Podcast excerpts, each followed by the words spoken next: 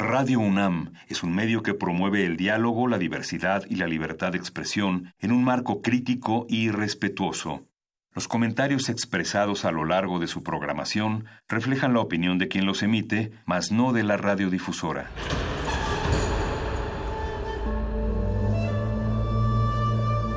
Un templo para la apreciación del ser mediante el sonido. mediante el sonido para nosotros. El sol sale durante la noche.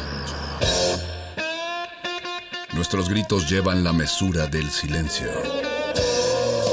Y el descontento está lleno de baile y risas. A todo, incluso a nosotros, nos resistimos. La universidad Ustedes y nosotros somos la Resistencia modulada.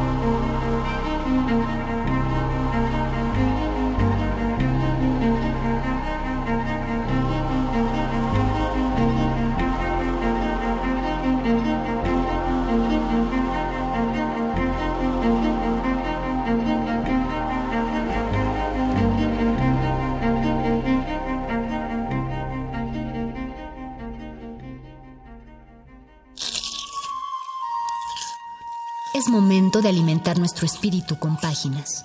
Las letras son la botana del alma.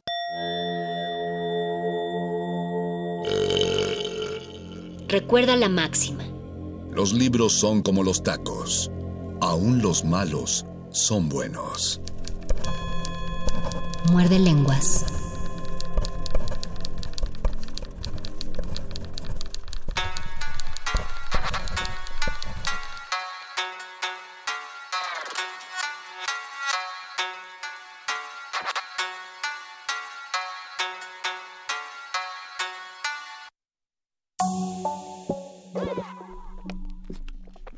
No podríamos iniciar la noche de manera más pacífica que como lo iniciamos con la selección musical de nuestro querido productor Betoques. Y así es como comienza el primer programa de la transmisión de este miércoles eh, de la Semana de Resistencia Modulada, como mejor lo conocen en el mundo Godín, el ombliguito de semana, papau. El ombliguito de semana donde se sufre un poco menos porque ya el día siguiente es viernes chiquito, le dicen. Y luego Ajá. ve viernes.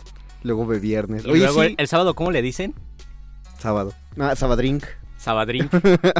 Y luego... y luego el maldito prelunes. El maldito prelunes. Maldita sea de Maldito. prelunes. Mira, ya me amargué nada más de pensar en el domingo como prelunes, porque yo, yo no padezco los domingos.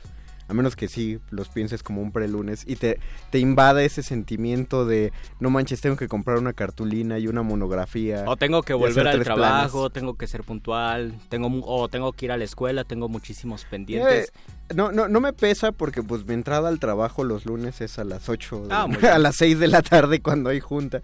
Eh, entonces, pues tengo todo un día más para hacerme a la idea, o sea, todo el lunes. Todo el resto lo tienes Pero- más o menos libre. Pero si me acuerdo de la sensación de primaria, el- la que te digo de hay que hacer tres planas y no manches, no he leído esto y el maldito resumen y, y, y mañana sí me paro temprano porque voy a la primaria. Si me acuerdo de eso lo tengo muy vívido. Yo creo que así se siente tener un trauma. Sí, sobre Creo todo, todo el mundo sobre todo el domingo familiar, cuando todos están comiendo, todos están viendo la tele, porque es un día casi siempre, eh, bueno, era un día, ahora ya no existe la televisión, ya solo existe el radio, pero era un día casi siempre para ver la televisión en familia, series, películas, y ser niño o adolescente y tener ese sabor en la boca de, chin, no tengo que estar aquí, tengo que hacer la tarea, es, es una desventura muy grande. No sé, no, no, no ubico tanto esa sensación, ¿sabes? Porque generalmente las películas de domingo eran muy malas. Eh, Forrest Gump era una de las pocas películas que pasaban en domingo y era buena. Y las del Sí. 22 eran muy complicadas de entender. No, nunca O vi, pasaban mucho, casi o no pasaban veía. muy en la noche. Casi no veía las del 22. Series no eran tan comunes y eran más de entre semana.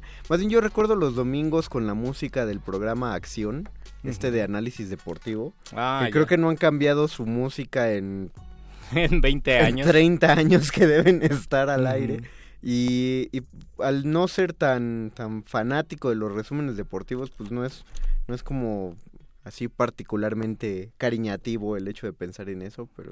Tendríamos, tendríamos Ah. que pensar también qué escritores se amargaron la vida por tener un trabajo, digamos, burocrático, eso- eso está muy trabajar bien. en alguna oficina, eh, Me gusta ese eso. tipo, ese tipo de trabajos que eran monótonos y también qué tanto de provecho tiene, porque parte de una poética o de una estética literaria, Es uno de los planteamientos es la incomodidad o un trabajo que te ocupe eh, cinco días a la semana o ocho horas diarias, donde lo único que tienes que hacer es hacer un trabajo casi mecánico, metódico, para después tener tiempo y distraerte escribiendo. Porque Cuando- ¿qué pasa? Ajá. ver, Cuando, cuando no mecánico, al menos sí distinto al Ajá, creativo. distinto al, exactamente distinto al creativo, porque también si eres, por ejemplo, no sé, ahora miembro del Sistema Nacional de Investigadores, tendríamos que preguntar cómo les va a los escritores que también tienen, desarrollan una vida académica y se la pasan eh, cinco horas en un cu- cubículo investigando, haciendo notas, haciendo apuntes.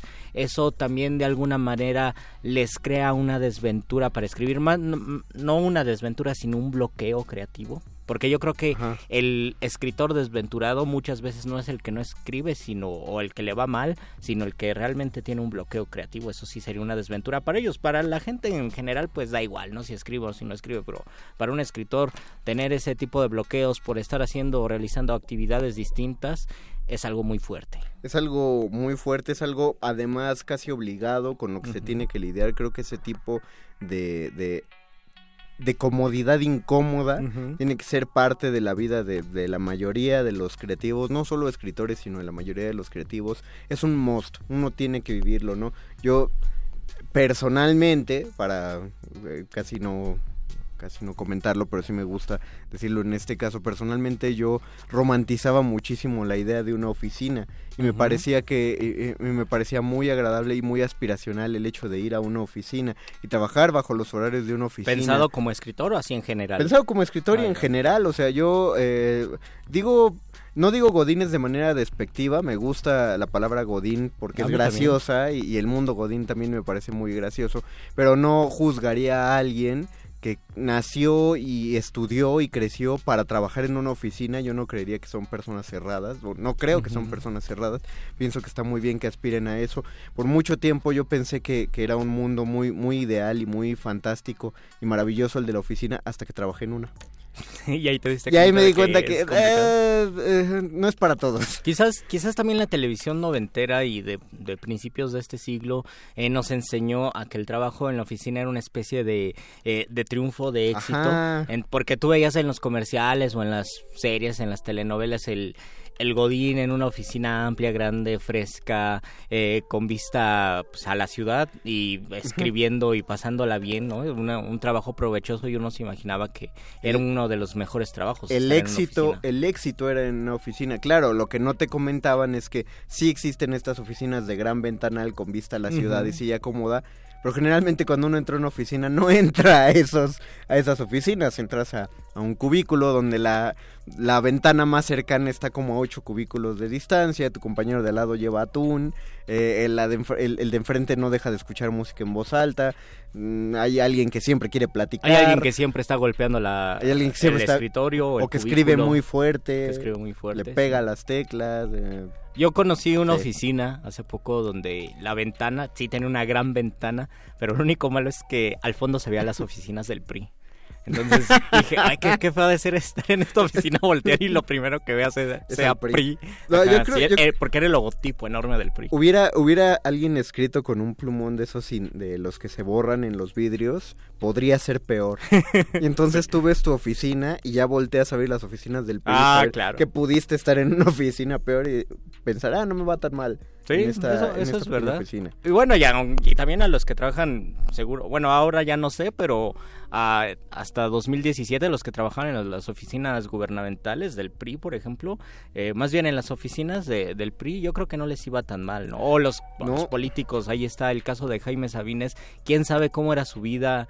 Porque Jaime Sabines tuvo una vida desventurada, no porque le fuera mal, sino porque su percepción era desventurada y en su poética está la desventura, pero cuando fue diputado dos veces, tanto creo que fue en los 70 y luego en los 90 con Carlos Salinas, tendríamos que pensar cuál era cuál era el sentimiento de Jaime Sabines de ir a la Cámara de Diputados, de hacer eh, lo que se le dice hora nalga, de anotar algunas cosas, eh, ese, esa dinámica de vida le entusiasmaba o simplemente pues, lo hacía porque tenía hambre? No, probablemente sentía, ya cuando estás hablando de alguien en, en un puesto de ese uh -huh. tipo, yo no descarto, o sea, sé que hay cosas muy horrendas y que la marea te suele jalar y te puede amargar, pero yo no descarto que haya personas que, que genuinamente sienten que están haciendo algo bien.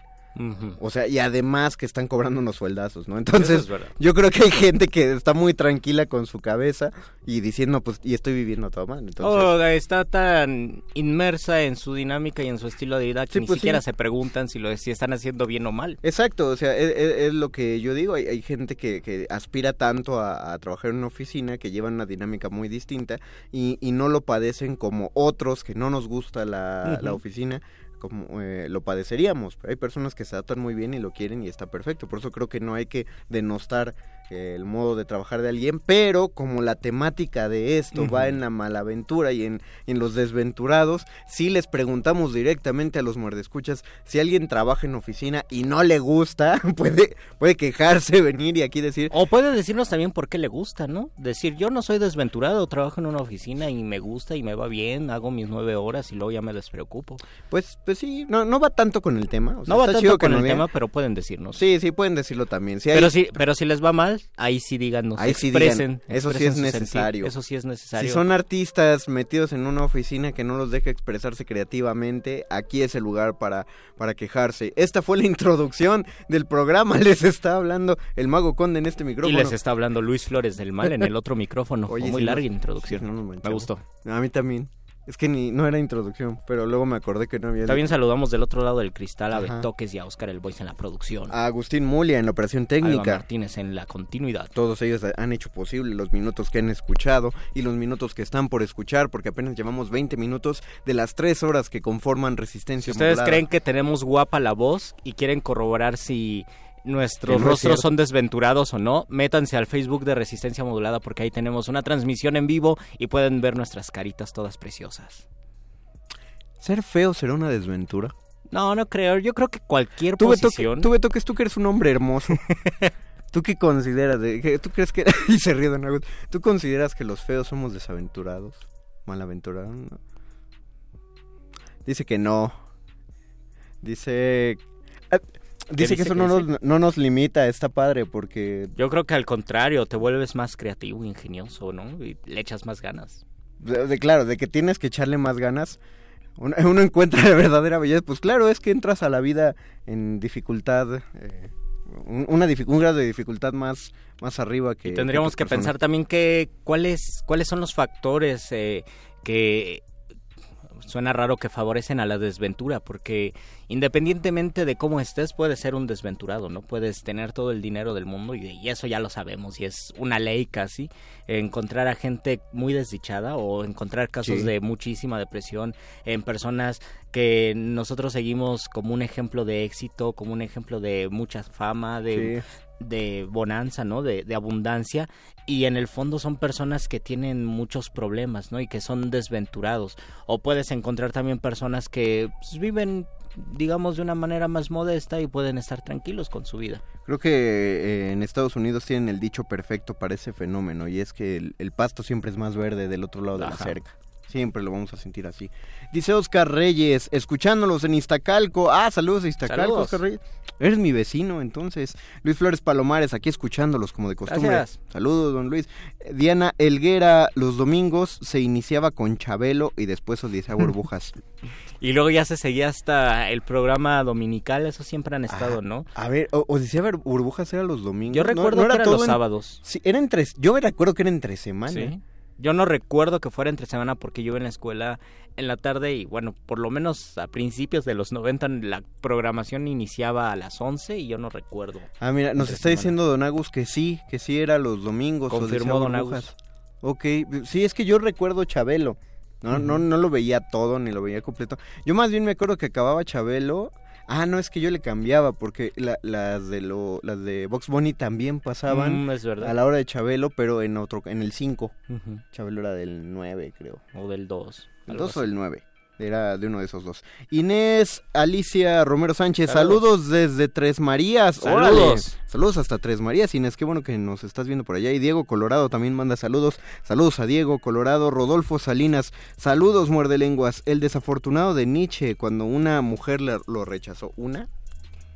Tenemos que pensar cuánta, No, tenemos desventura, registro. cuánta desventura hay en el amor. Yo creo que el mejor ejemplo de la desventura en el amor es Tomás Antonio de Gonzaga, un poeta del siglo, es muy raro, un poeta del siglo XVIII, de prerromántico brasileño, más bien eh, eh, de Portugal, que emigró a Brasil cuando era colonia, que se enamoró de, de una muchacha, la quiso muchísimo, pero por razones del destino acabó encarcelado, me parece que en Mozambique o en Angola, y ahí Órale. pasó toda su vida, que en el- principios del siglo XIX, cuando era muy complicado, pues, o sea, no, no podías mandarle un WhatsApp para decirle dónde estás, ¿no? ¿Dónde Él estás? encarcelado en, en África pasó toda su vida y escribió una obra muy significativa que se llamaba que se llama Marila de Dirceo porque eran esos poetas que se cambiaban el nombre y ustedes pueden encontrar ese librito en ese libro porque es un libro grueso en el Fondo de Cultura Económica está la versión bilingüe y creo que es una de las figuras más desventuradas. Todo el romanticismo siempre nos intentan decir que eran escritores desventurados muchos sí son eh, todo el 19 son escritores muy desventurados tuvieron pasaron cosas sufrimiento cárcel persecu- persecución este cosas muy terribles y yo creo que uno de los grandes ejemplos es este Antonio de Gonzaga búsquenlo Suena, suena muy como a, problemas como de- casi de primer mundo, pero ¿qué sería de buena parte de la literatura de no haber sido por esta malaventura con una sola persona? ¿No? Y, y generalmente estas historias de amor, que son más del amor imposible, radican en ese hecho de alguien, un- alguien se enamoró de, de- generalmente un, un escritor se enamora de una mujer, la mujer no le hace caso, Y empieza a escribir. y a partir de ahí hay, hay una producción inmensa, ¿no? De, que parte de ese, de ese rechazo. Y tal vez de aquí bien, venga todo el concepto que a mí, que yo lo trato con pincitas, el verbo romantizar, que ahora lo utilizamos tanto, Ah, pero tal sí. vez el, el germen de, de ese verbo radique en los escritores románticos justamente, pero en los escritores románticos que tenían una desilusión amorosa y que a partir de esa desilusión amorosa se ponían a escribir, ¿no? Manuel Acuña escribe El Nocturno, que tiene poemas muy buenos, Manuel Acuña, El Nocturno de Rosario. No para- es el mejor no de es- No ellos. es el mejor, este Marco Antonio Campos, un poeta mexicano, dice que no es tan cursi, que merece una buena lectura, El Nocturno al Rosario. A mí, la verdad, no me gusta tanto. A mí me gusta mucho, pero no es el mejor. No es el mejor, pero sí es un poema emblemático porque es el escritor que es que redacta el poema y luego se suicida porque Rosario no le hizo caso y se Bueno, fue con otro poeta. Piensa que tiene todo el sentido, no le dio tiempo de corregirlo. No le dio tiempo de corregirlo. Humor O la, negro. o la historia del himno nacional, que es más o, O la menos historia así, del, del himno que nacional. es la novia de, de Boca Negra, que por cierto era la prima, pues era el siglo XIX. Saludos al norte. saludos al norte, era el siglo XIX, eh, lo encerró y le dijo, hasta que salgas eh, y tengas escrito, no, hasta que me pases el himno nacional, te voy a dejar salir. Estas ideas de del, del amor inmediato, pero también de la desventura de vivir en, en circunstancias muy precarias. Yo creo que el romanticismo en todos lados siempre fue así, ¿no? Fue la visión del escritor atormentado que logra una gran producción poética o una producción poética, este gracias a estas desventuras. Es una, es una historia muy de ego y, y que a los artistas les encanta conocer en... Y reproducir y re- actualmente. No, les encantaría reproducir así. Ojalá alguien me obligara a crear de ese modo o, o- o me encerrara solo porque... Porque dentro de esa historia está inmersa una, una gran cantidad de lecturas. O sea, sí esta precariedad de escribe algo para pues, que nos lo ganemos y, y- Ujú. y tengamos una, una recompensa monetaria. Pero también está el hecho de, de que uno piensa que, que la mujer de Bocanegra le decía, yo confío en que tienes el talento suficiente para poder ganar este concurso y por eso te encierro, porque sé que hay algo operando en tu cabeza. Y por eso es malo romper los manuscritos, bueno, los, los textos que llegan al concurso, porque fue un concurso como los de ahora. Y ahora que está muy en boga la discusión del himno nacional, que es bélico, que es violento, sería interesante, no, yo creo que no hay que cambiar el himno nacional, pero sería muy interesante ver cuáles eran las otras versiones, los otros Ándale. concursantes eh, que pues mandaron también sus poemas para el himno nacional. No, pero ¿tú crees que... Bueno, sí, sí los destruyeron de seguro. Sí, y aunque no los... Los no- no- usaron no de sé. papel de reciclaje. No sé, o sea, imaginen que era 1800, que 50 y algo, ¿no? Eh, ya pasó mucho tiempo, quién sabe dónde quedaron esos papeles.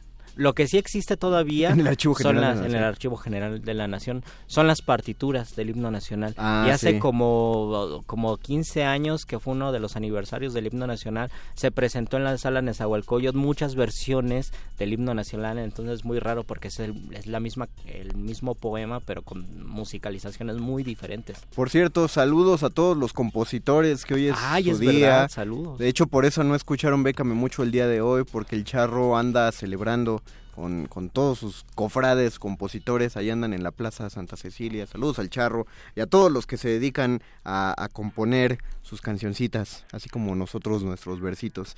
Dice Avi Pardo, la mayor desventura de mi vida es vivir en el Estado de México y- Oh, y, tener que hacerme dos horas a todos ¿Cuánto lados. lo sentimos? Sí, porque puedes vivir, no sé, puedes vivir en Tonatico, en Valle de Bravo, en, incluso en, hay una región de Tierra Valle, Caliente del Estado de México y ya no la pasas ahí más o menos tranquis, pero si ves en Tlanepantla y estudias en Coyoacán, ahí sí es, un, es Oye, una gran desventura. Oye, pero Valle de Bravo no sé si no sé qué tan tranquis porque según yo no está conectado, ¿sí? no, o Valle sea, de Bravo si vives ahí, solo en trabajas coche. ahí, ¿no? Exacto, o- hasta donde yo yo recuerdo que en la primaria decir Valle de Bravo era hablar del Santa Fe del Estado Ah, de ya. México, porque siempre que decían, este fulano tiene un tío que tiene una casa en Valle, güey, Entonces decías, Ah, ay, en ya. Valle de Bravo. Y yo es como el Cuernavaca del Norte. Es como ¿no? el Cuernavaca del, de- de- no, de- del estado. O del estado, sí. es Sí, yo digo, yo jamás he estado en Valle de Bravo, hay una razón, pero para mí sigue siendo un lugar idílico. De es un hecho, hace como cuatro años, cuando fue el, el mame de Rubí, la quinceañera que invitó a todo mundo a sus 15 Con años, La chiva, como no. este,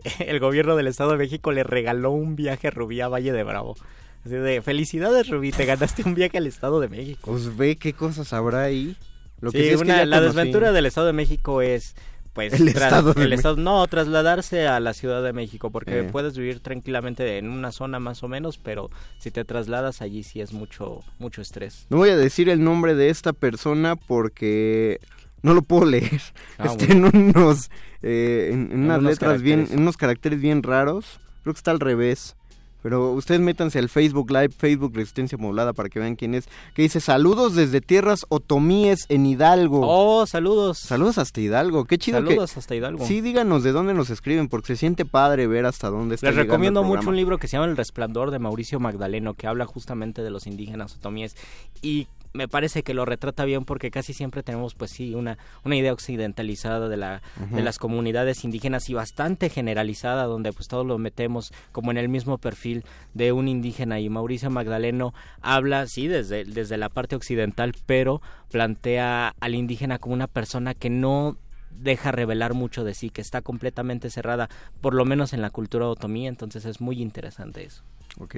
Eh, Tomkins Pavo también nos manda saludos. Tomkins Pavo también nos habla, nos escribe de más allá de las fronteras. Recuerdo que nos dijo Perro ah, Muchacho sí, en otro programa. Lo saludamos. No, aquí también lo dijo, ¿no? En algún muerde Ah, lenguas sí. lo recuerdo. Frida Rebontulet, eh, nuestra amiga aquí de Radio UNAM, dice, yo recuerdo que siempre estaba Chabelo y en algún momento le cambiaba a los maratones del 7, de los Caballeros del Zodíaco o. Sailor Moon. Les abrazo, nosotros te abrazamos de vuelta. ¿Cuál fue el caballero del zodiaco más desventurado? Fénix, debería ser Iki de Fénix, ¿no? O sea, lo mataron y renació. Pero el perro muchacho, que es un experto en el tema, está a punto de darnos su dato. O Shiryu, porque más desventurado. Shiryu se quedó ciego. ¿Yoga? Ah, claro, Yoga le mataron a... Mató a su maestro, mató a su amigo y mataron a su mamá. Y- y aún así... pues claro, por algo era el caballero de frío. Tienes razón. Yoga. Oh, qué terrible. Oye, qué feo que veas eso de niño, ¿no? Pues no, más o sea, feo. no, no es feo, pero... No, no, no qué falta, fuerte, ¿no? ¿no? No, tarda alguien en comentar que más feo ver Remy. Y hace poco vi que subieron las fotos de la muerte de Corazón Alegre y dije, ah, qué Oh. gran escena era esa. Bueno, para no... se- bueno, más bien para hablar de más desventuras, pero más adelante y después de un pasito, vamos a hacer una pausa musical. Una Sí, aventurosa pausa musical. Una aventurosa pausa musical. Si es la canción que me dijiste, querido Beto, que vamos a escuchar Los Caminos de Guanajuato. Oh. No es cierto. ¿Sí? Ah, Caminos de Guanajuato. Ah, vale. ¡Árase, Alfredo! ¡Túmpele con ganas! ¡No te rajes, Guanajuato! ¡Túmpele!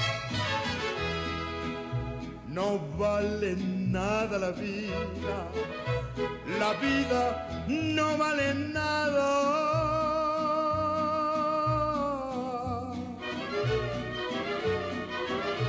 Comienza siempre llorando y así llorando se acaba.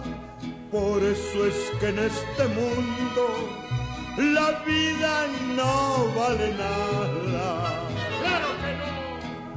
Bonito León, Guanajuato, su feria con su jugada.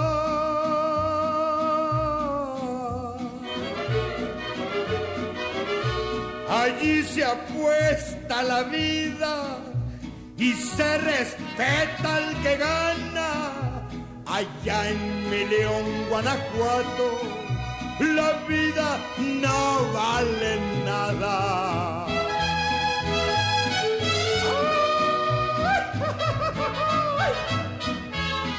¡Túpale cansados con ganas!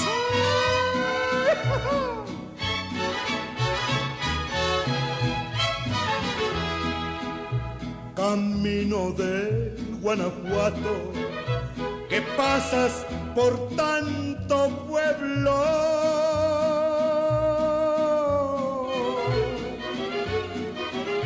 No pases por Salamanca, y allí me hiere el recuerdo.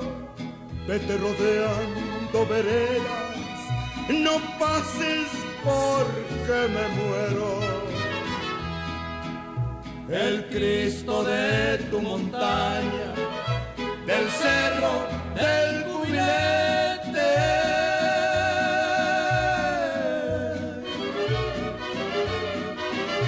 consuelo de los que sufren, adoración de la gente, el Cristo de tu montaña, del cerro del cubilete.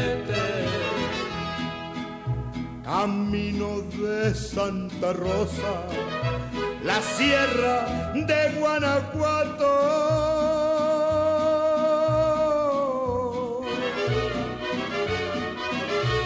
Allí nomás tras Lomita se ve Dolores Hidalgo. Yo allí me quedo paisanos, allí es mi pueblo adorado. Muerde lenguas. Muerde lenguas. Muerde lenguas.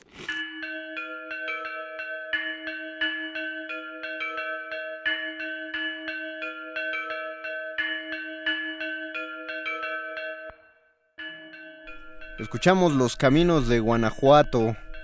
Qué buena onda, gracias, gracias por la, por la opción desventurada, mi querido Betoques. Dice, tenemos más comentarios, Facebook, Resistencia Modulada, háblenos acerca de sus desventuras. Vivian Lynch, hablando de trayectos, exactamente mi desventura es vivir en Ecatepec y trabajar en Oh, San Ángel. Híjole. Esas son dos horas y media de trayecto en transporte público mínimo. Oye, eso sí está muy difícil. Está gacho. Yo conocí a un chofer, más bien una vez me subió un, un Didi, un Uber, y me dijo que él vivía en, no me acuerdo cómo se llama, el donde están las pirámides de Teotihuacán. Teotihuacán. San Juan, Teotihuacán me parece que es, y justamente trabajaba en San Ángel.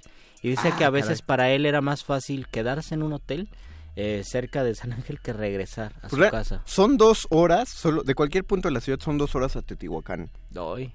Es menos de lo que uno se imagina, pero pues hacer Pero el es trayecto diario es...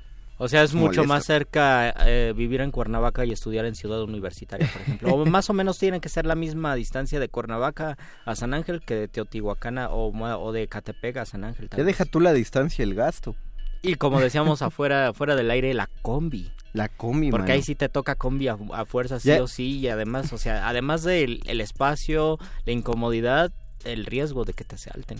Ah, antes eh, ya, ya se pusieron de moda los asaltos en combis. Yo me acuerdo que antes se veían como los más difíciles. ¿Cómo vas a asaltar una combi? Está todo atascado, no te puedes mover Y bien. ahora son los más... Pues ya le encontraron el modo, así Sí. que... No, y los- además hay videos alarmantes, ¿no? Donde el asaltante todavía se va un rato en la combi y cuando se baja les dice buenas noches, ¿no? A los, a los pasajeros. Sí, y todavía contestan buenas noches.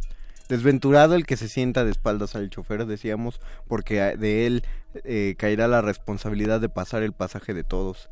No se puede Oh, dormir sí. Porque sabe que tiene una responsabilidad. Pobrecito. Yo digo que se ganan el cielo esas personas. Mira, ya nos dice Tomkins Pavo que nos escucha desde Winnipeg, Canadá, Ah, o mejor saludos. llamado Sí, Winterpeg. es, es verdad. ¿Cómo se sienten esos menos 50 grados centígrados? Uno diciendo que Catepec está muy al norte, Canadá está muy al norte. Eso sí es norte. Eso sí es vean. norte, ahí se hace frío. Eddie Sayajin Teyes Kabuto. Ah, Qué chido nombre Qué tiene. buen nombre. Eh, dice saludos desde Coacalco, en la Tierra Media, que es el Estado de México. El Mordor. Mucha, mucha gente de, del Estado de México, me da gusto. Qué buena onda. Mucha gente de más allá del DF, Estado de México, yo de, ahí ve- Canadá. yo de ahí vengo, amigos. Sí se puede salir de ahí.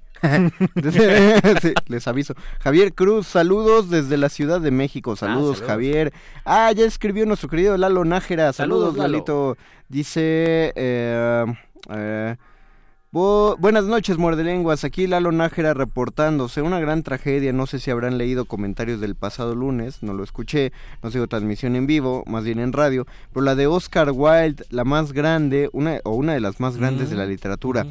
Enamorado de un vividor, que para el colmo eh, de Oscar Wilde, que era tan perfeccionista, su amante era un escritor terriblemente mediocre que solo por las palancas de su padre pudo estar en Oxford.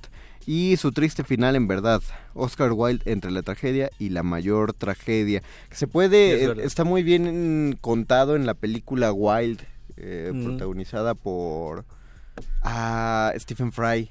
Es muy buena película, de ahí por ahí de los 90. Todavía los 90. la encuentran en la sección de las llamadas de arte del mix-up, lo que significa que está barata, porque todas las de arte están en 70 pesos casi siempre por ahí.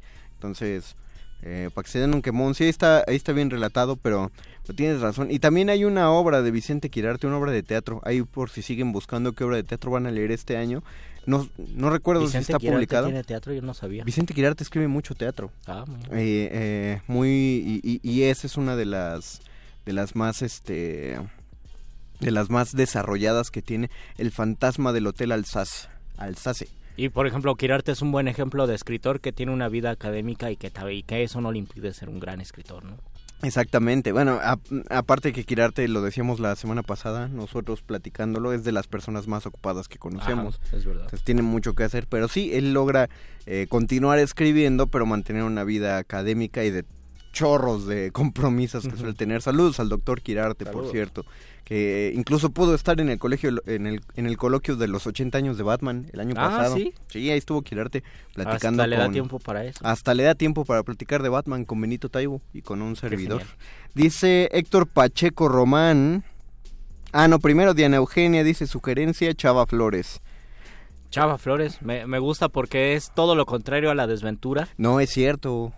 ¿Qué, No. ¿Cuál fue la desventura de Chava Flores? Tuvo muchas. Tiene una novela autobiográfica que se llama La esquina de mi barrio. Ah. No recuerdo qué tan fácil es de encontrar tengo, en que las con- librerías. tengo que conseguirla porque Chava Flores es mi tío. Exacto, no, y te va a encantar, está, está buenísima porque justamente ahí relata que tiene muchas desventuras y, y- y confirma una, una cosa que parece ser casi una regla, que to- todos los comediantes... Es lo que iba a decir. sí. Exacto, tienen una vida bastante pues, bastante miserable en general.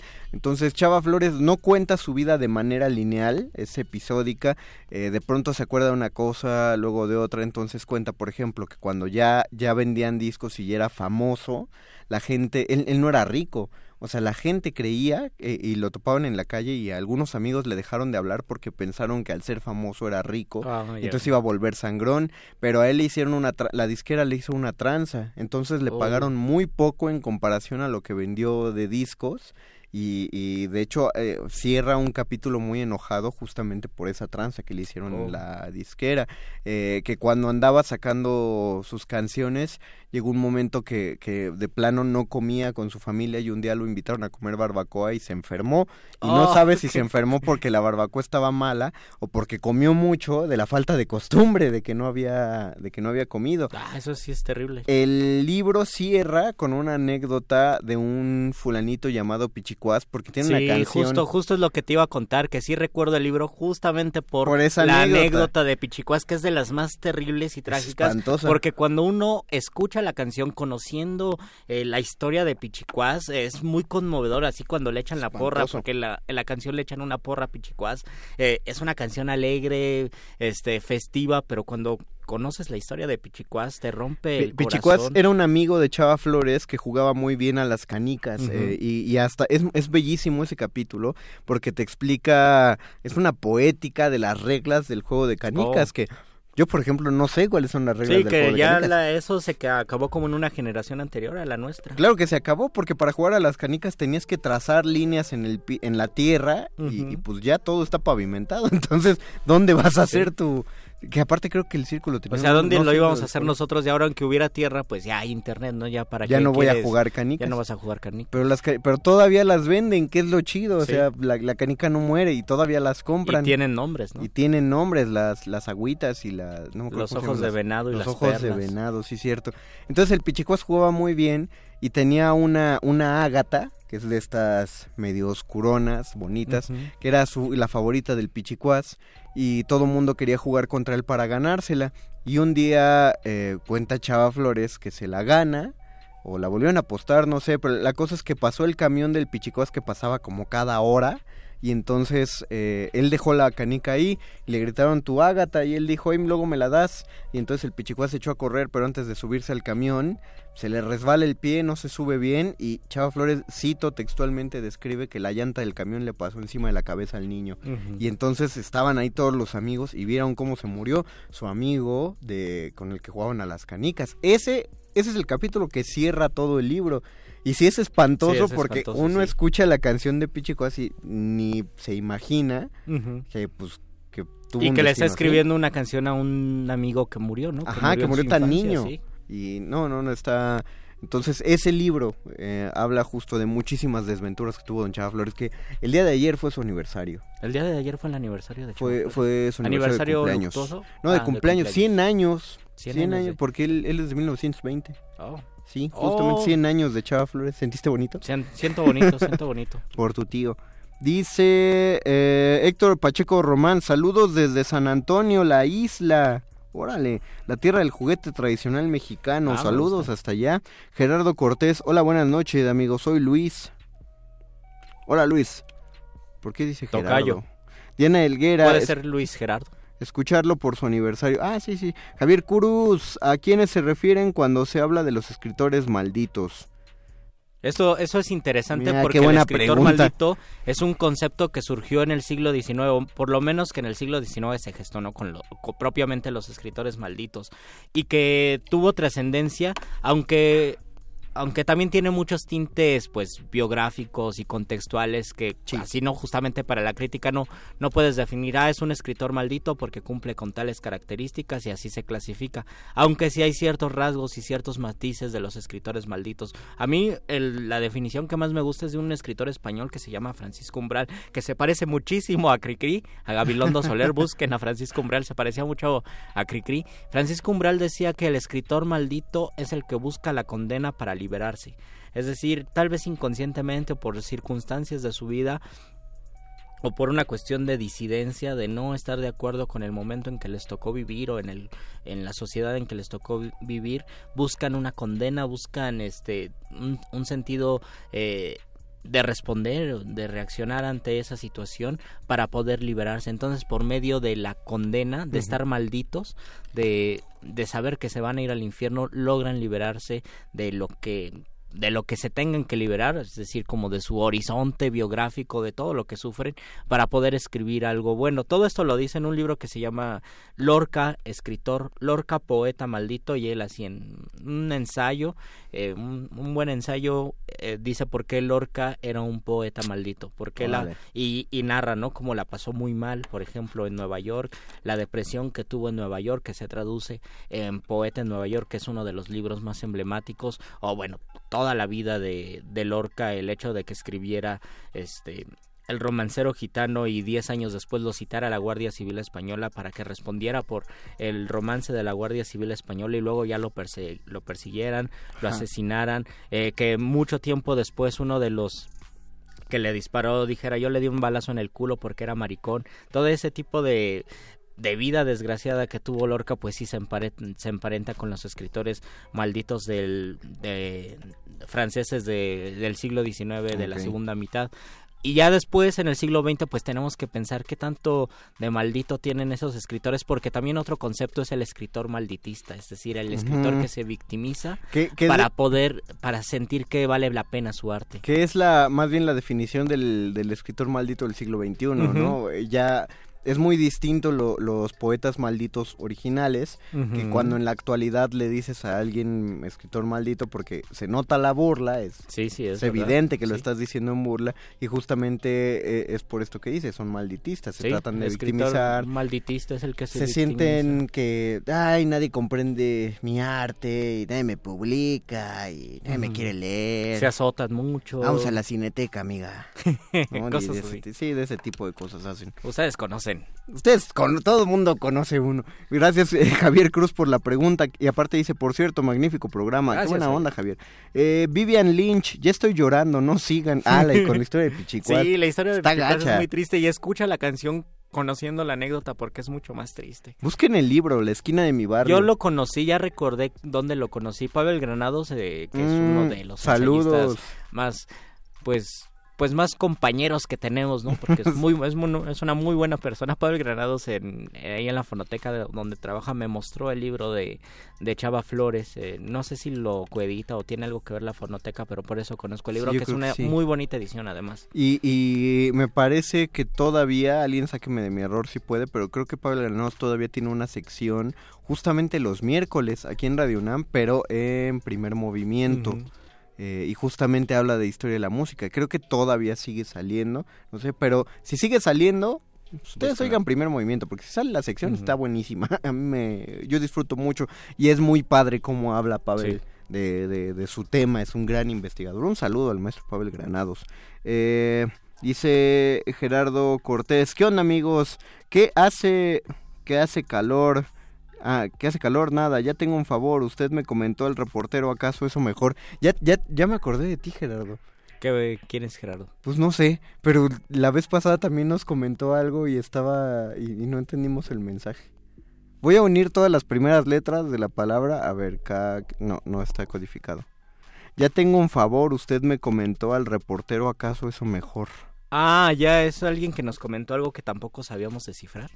Ajá. Ah, sí. Saludos, Gerardo. Saludos, Todavía Gerardo. no podemos descifrar tus mensajes, pero algún día lo vamos a hacer. Diego Colorado, la desventura de vivir lejos del trabajo. Es una constante, ya sí. viste.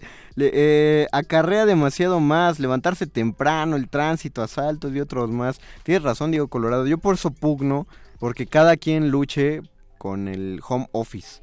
Sí. de su- eh, dentro de su propia de su propia oficina. Digo, ya sé que es como verse medio concha, pero sí digan, oiga jefe, y si, si los martes le trabajo desde mi cantón. Digo, Y además cada vez, yo no sé qué tan serio sea, pues aparece en internet, pero cada vez he visto más estudios sobre la problemática justamente de ir a trabajar en las oficinas, de ir a las juntas, por ejemplo, con todo respeto a los que los que realizan juntas, pero dicen no, que yo no. de repente las juntas eh, crean eh, como dinámicas negativas de Mm, trabajo. sí. No, Eh, hay- hay que a veces que no, no vale la pena, ¿no? Hacer una junta y que se hacen, entonces es trasladarte, regresar. Y Gente que organiza estrés. juntas, neta, neta, neta, antes de hacer una junta revisen si no, lo que van a decir no es algo que cabría en un mail. Sí. Porque hay, hay- yo sí me voy a comprar esa, esa libreta que dice juntas que pudieron ser un mail. no digo por nada de Radio Nam, yo disfruto mucho las juntas que organizan los Kaisers aquí de Radio Nam, digo por otras juntas que he tenido. Eh, dice Adán Luis, saludos mordelenguas desde Apatlaco Hills. Ah, muy bien. Saludos hasta Apatlaco Hills, también vecino mío, Adán. Eh, da, Darkly Night Soriano Salgado, saludos del otro lado del Estado de México, desde Ixtapaluca, No, desde Ixtapaluca. camino hacia Chalco. Pues yo creo que muchos nos escuchan desde el Estado de México. Qué bonito, qué, bon- qué bonito es eso de, de que nos escuchen ahí en Entonces, Ixtapaluca. hace como tres años les habíamos prometido un programa que hablara de Chalco, pero yo creo que en algún momento sí tenemos que hacer un programa que hable del Estado de México. Sí, Y así entrevistamos a alguien del Estado de México, nada más por ser de ahí. Oye, Ciudad- tú que eres del sí. Estado de México, platícanos algo. Ciudad Neza tiene su propia élite de poetas malditistas. Ah, sí. Y, y como lo dije, no puede estar mejor definido. Es una élite de poetas Ah, sí, es. Los poetas de, de Nesa se reúnen en una de las casas del poeta que está en Nesa y toda la Oh. cosa a beber pulque y a... Híjole, ¿y si los invitamos, Pues, eh, eh, pues a lo mejor, ¿no? a comer pollito rostizado porque también meten sus pollitos rostizados a las cafeterías. No, es, es muy padre la escena poética de Nesa. Saludos a mis cofrades. Y además Ciudad Nesa, Ciudad Nezahualcóyotl. Nesa, la chida. Diana Elguera, Diana Elguera, no a Eugenia. Ah, gracias Diana, disculpa la, eh, la mención. Saulo Laiza Vega, hay un autor que no recuerdo y habla de las ciudades del sueño, lugares desprovistos de ofertas culturales, educativas, etcétera, donde la actividad humana principal es la de llegar a dormir. Saludos a Radio UNAM y a todos los tlacuaches de la ENA Campus Cuicuilco. Saludos a los tlacuaches de la Escuela Nacional de Antropología e Historia. Y, y además así se llama la canción del charro, ¿no? Amor, Amor Tlacuache. Amor tlacuaches. Busquen esa rola porque es muy buena. Bien Ahora hecho, que es Día del Compositor, escuchen la de Amor Tlacuache. Y ya que no oyeron al charro en su sección, Sí. escuchen al charro cantando. Amor Tlacuache es chido. Gerardo Cortés, tu amigo, mi historias como el dicho. Gerardo Cortés no sigue aventando los trompos a uña. Sí, no, no sabemos. Pero del comentario anterior de la ciudad de Sin Sueño, no sé en dónde he leído ese concepto, pero justamente se dice eso de Catepec y de otras zonas del Estado de México, donde la gente nada más llega a dormir y todas las actividades las hacen en la Ciudad de México y casi siempre en las zonas conurbadas es pararte a las 7 de la mañana o a las 6 de la mañana, salir de tu casa a las 7 de la mañana y llegar a las 10 de la noche nada más a dormir. En esa sí teníamos dos cines. Ah, tres, tres cines, cuando menos. Y, en mi zona. Podías, podías trabajar ahí. Y en Palacio se armaban bailongos. Estaba, estaba bonito. Pero porque en esa, como está, es, limítrofe a la Ciudad de México, sí hay trabajo ahí. O sea, ah, sí, sí, está pavimentado, sí se siente más ciudad de ese lado, pero... Y mucha gente seguramente no tiene necesidad de llegar a la Ciudad de México. Muchos no, sí, muchos no tienen que salir. Eh, Gerardo Cortés, repito el mensaje de Gerardo Cortés, tu amigo, mi historias como el dicho. A ver, Beto, ¿qué dinos qué significa? Gustavo Álvarez, la vida de Fernando Pessoa me parece desafortunada. Rodrigo Ruiz Herrera, recuerdo el cuento de Enrique Serna, El Matadito. Creo que es un gran ejemplo de desafortunado. Saludos, amigos. Rodrigo Ruiz Herrera, qué triste es el cuento del Matadito. Viene en el libro del orgasmógrafo. Eh, neta, si quieren sufrir así con un cuento, de esos que no te gusta para nada el final, eh, porque no querías que acabara así, léanse el matadito de... Viene en el orgasmógrafo. Muy bien, el orgasmógrafo. Ajá, sí. creo que está editado por De Bolsillo todavía. Perfecto. Pero para tenemos un minuto para cerrar. ¿Es verdad lo que dicen de la vida de Pessoa, Luis? Es verdad, no sé, yo me, yo me puse a pensar sobre la vida de Pessoa. Creo que también el hecho de estar escribiendo, tanto de ser un escritor tan prolífico, tan múltiple, eh, lo hace una persona aventurosa, pero en su contexto biográfico no sé qué tan desventurado era. Yo conocí algunas anécdotas este, biográficas, pero yo no sé si era sumamente desventurado. Sí, porque una, cosa es, es que la pasaste mal una vez, que es inevitable, y otra cosa es ser tan desventurado, ¿no? Por ejemplo, cuando Guso Borboa mencionó, saludos a Guso, el programa pasado a Cervantes por la cárcel, pues yo diría otras cosas, más bien soldado, este, preso en Argel, eh, no recono eh, siempre superado por otros escritores en su momento, o sea, vivir a la sombra de Lope en el lugar igual, se plantea ahí un poquito más. Pero pues... De, de Pessoa sí les recomiendo que lean Tabaquería, sobre todo si están deprimidos, lean Tabaquería para deprimirse más. Yo creo que es uno de los grandes poemas donde se profundiza y se problematiza estar deprimido y estar viendo la calle y la tabaquería de enfrente y pensar todo lo que pienso, todas mis ideas, pues nada más son cuestiones mentales y la vida allá afuera sigue como si nada y yo solamente estoy enfermo en mis propios pensamientos. Es uno de los grandes, grandes poemas escritos en el siglo XX. Y para cerrar el último comentario de Efren Flores, que aparte se conecta y nos comenta qué chido. Ah, qué chido. O sea, se, se conectó para darnos una recomendación, el cuento El Capote de Gogol, el escritor ruso. Ya, ya mencionamos dos cuentos entonces. Ya mencionamos dos cuentos. Hasta podríamos hacer una antología de cuentos desventurados. Podríamos hacer una... Uh, ¿Quién no haría el Muerde Lengua si tuviera su propia editorial? Sí, ¿verdad? Editorial Muerde Lengua. Y además, qué, qué, gran nombre. Qué bonito, sí, y usando el logo de... de, ay, me hojas Y hacerlo con hojas comestibles, como dice Beto. O por lo menos hojitas de taquería, ¿no? Qué gran idea, anótenlo por favor. Es una idea buena tras otra. Es... Anoten la fecha de hoy porque de aquí Nos vamos a volver famosos con eso. El 15 de enero nació Editorial Muerde Lenguas, donde cada hoja podía ser usada para poner tus tacos. Así de baratos eran los libros y eran muy bien seleccionados. Me parece una excelente idea. Vamos a platicarla afuera, Luisito. Mientras nos salimos antes, porque Betoques nos tiene un regalazo. La historia que conmovió a los mordescuchas de esta noche, la de Pichicuás. Oh. Y Betoques consiguió la canción de Pichicuás. Entonces nos despedimos. Muchas gracias a don Agustín Muli en la operación Muchas técnica. gracias, Betoques y Oscar El Boys en la producción. Gracias, Alba Martínez en la continuidad. Recuerden que se quedan con la nota nostra y después con las maravillas de manifiesta. Ya está la señora Berenjena allá afuera esperando su turno en el círculo de bateo. Los dejamos escuchando el Pichicuás de Chava Flores. Se despiden de estos micrófonos. Flores del Mal. Y el Mago Conde.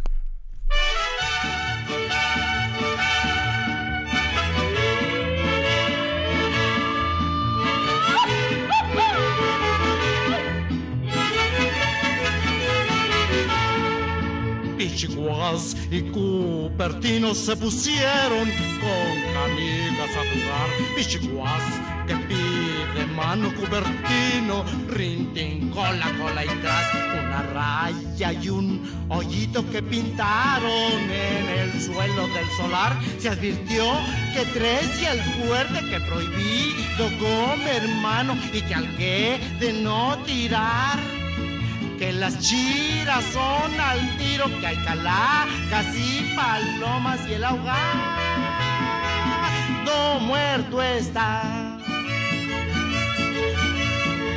Mi pichicuas te sigue Cupertino, mi pichicuas te quiere calaquear.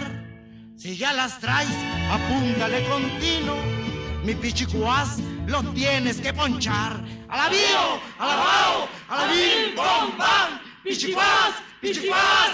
¡Ra, ra, ra! No como mano, no como mano. Pichicuas y Cupertino las canicas se empezaron a ganar como se jugó de buenos tiros que cambiaron de lugar. Cupertino que hace trampas y hartos dengues pa' ciscar al Pichicuas. Pichicuas que se lo poncha. Cupertino que hace concha no le quiere ya pagar. Mis canicas me las pagas y que empiezan las trompadas. Ay mamá, qué feo es jugar. Mi pichicuas, ya te vis, nunca juegues. Mi pichicuas, ya mentis es mejor. Pues no está bien que ganes y les pegues. ¿Qué va a decir de ti tu profesor? Yo como tú también fui peleonero. Yo como tú también fui rehablador. Pero una vez me puse con el güero y ya lo ves, se me acabó el rencor.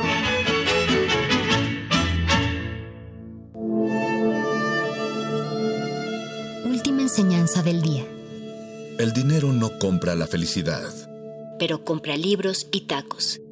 Y eso se le parece mucho. Medítalo.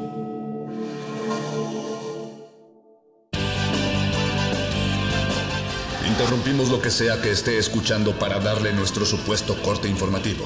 La nota nostra. No lo dijimos primero, pero lo decimos mejor.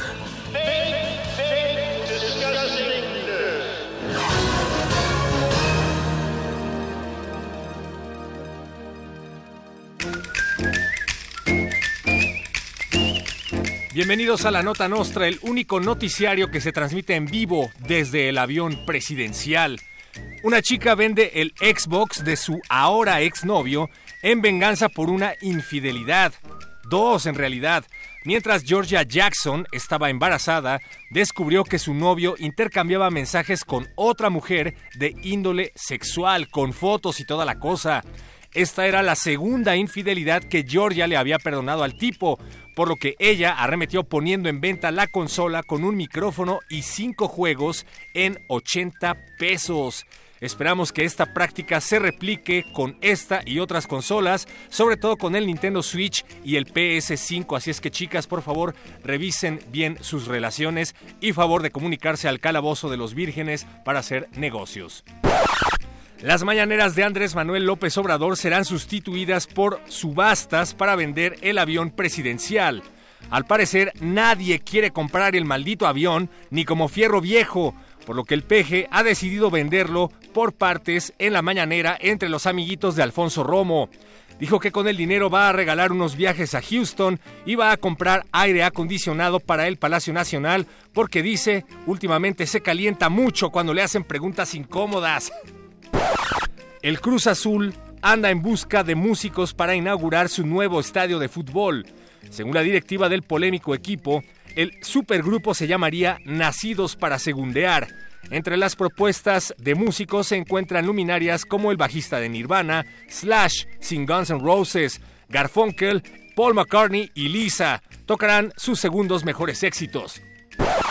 Y en otras noticias, machos indignados con las protestas feministas se mean en las escaleras eléctricas del metro y las descomponen. Luis Flores del Mal viene de allá y tiene toda la información.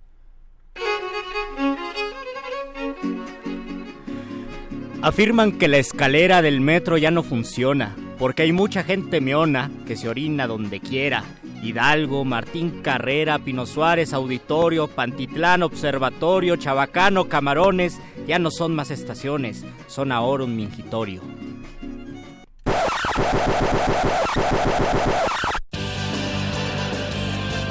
Estas fueron las noticias del día. Si no lo escuchó aquí, entonces fue en otra estación.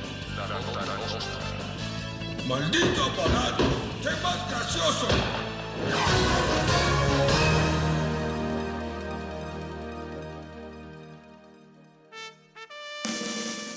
2020. 100 años del fallecimiento de Benito Pérez Galdós. Una de las características principales de Benito Pérez Galdós fue que siempre se inclinó de manera clara hacia la novela realista del siglo XIX. Su obra fue tan relevante e icónica que varios especialistas y estudiosos de la lengua española lo han propuesto como el mayor novelista español luego de Cervantes. Se nutre del comentario que hace la gente en cafés, en, los mercados, para conocer la idiosincrasia del pueblo madrileño. Es un observador incansable de lo social, de lo político, todo lo que ocurre en ese, en ese centro neurálgico de España, que es, eh, que es Madrid. Eduardo Valero, crítico literario español. Benito Pérez Galdós. 96.1 FM. Radio UNAM, Experiencia Sonora. El primer instrumento de la historia es una herramienta de presentación y hay que saber usarlo para transmitir el mensaje adecuado. Radio UNAM te invita a conocer los matices de tu voz y aplicarlos al discurso de tu preferencia en el taller Voz, tu voz. Taller práctico para locución, lectura e interpretación de textos literarios, impartido por Elena de Aro martes y jueves del 4 al 28 de febrero del 2020. De las 18 a las 21 horas en las instalaciones de Radio UNAM. Adolfo Prieto 133, Colonia del Valle, cerca del Metrobús Amores. Informes e inscripciones al 5623-3272. Si conoces tu cuerpo, conoces tu voz. Si conoces tu voz, te harás conocer. Radio UNAM, Experiencia Sonora. Escucha mi silencio. Escucha mi mirada. Escucha mi habitación. Escucha mis manos. Escucha mis horarios. Escucha todo lo que no te dicen con palabras. Si ves que algo ha cambiado, siéntate con ellos. Dialoga y demuéstrales que estás ahí para ayudarlos. Construyamos juntos un país de paz y sin adicciones. Juntos por la paz, Estrategia Nacional para la Prevención de las Adicciones. Gobierno de México. No hay mejor sistema para que se desvanezcan los fantasmas que mirarles a los ojos. Patrick Modiano. Radio UNAM, Experiencia Sonora. Escucha, escuchas.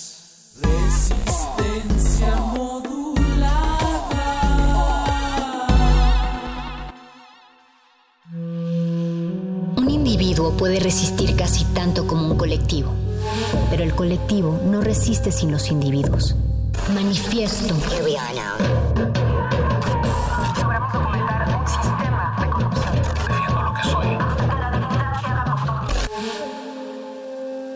No hay sonidos distintos, solo separados. Tu cuerpo es una revolución. Manifiéstate.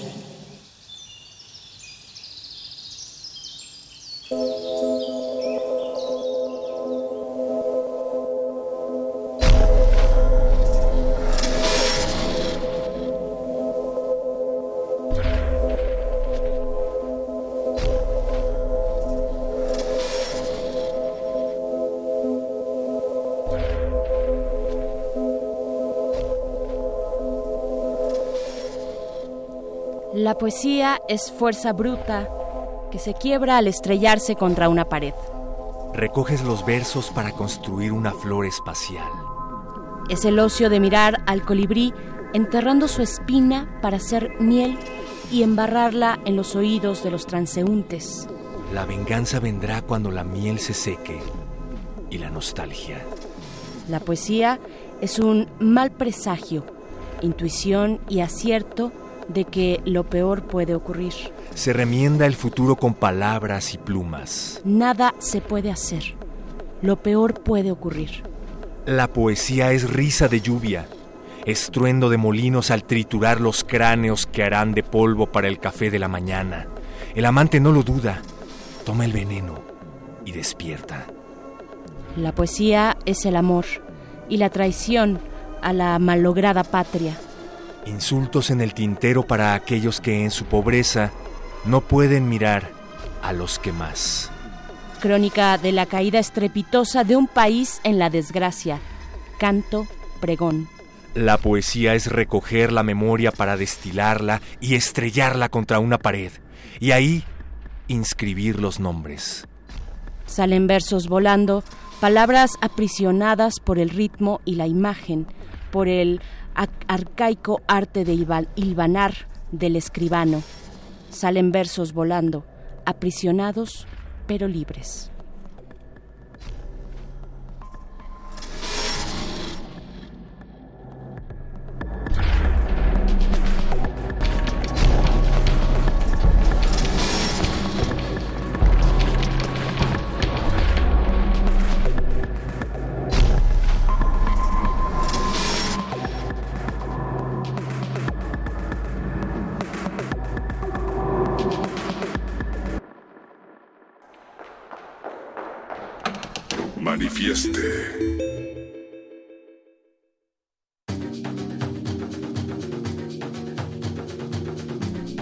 Seguimos en el vuelo nocturno de esta resistencia modulada en este miércoles 15 de enero. Digo seguimos porque ya eh, nos antecedieron los compañeros de Muerde Lenguas. Les mandamos un abrazo, un saludo y a todos sus radioescuchas también, fieles seguidores. Pero aquí inicia Manifieste y en esta ocasión nos encuentra Mónica Sorrosa.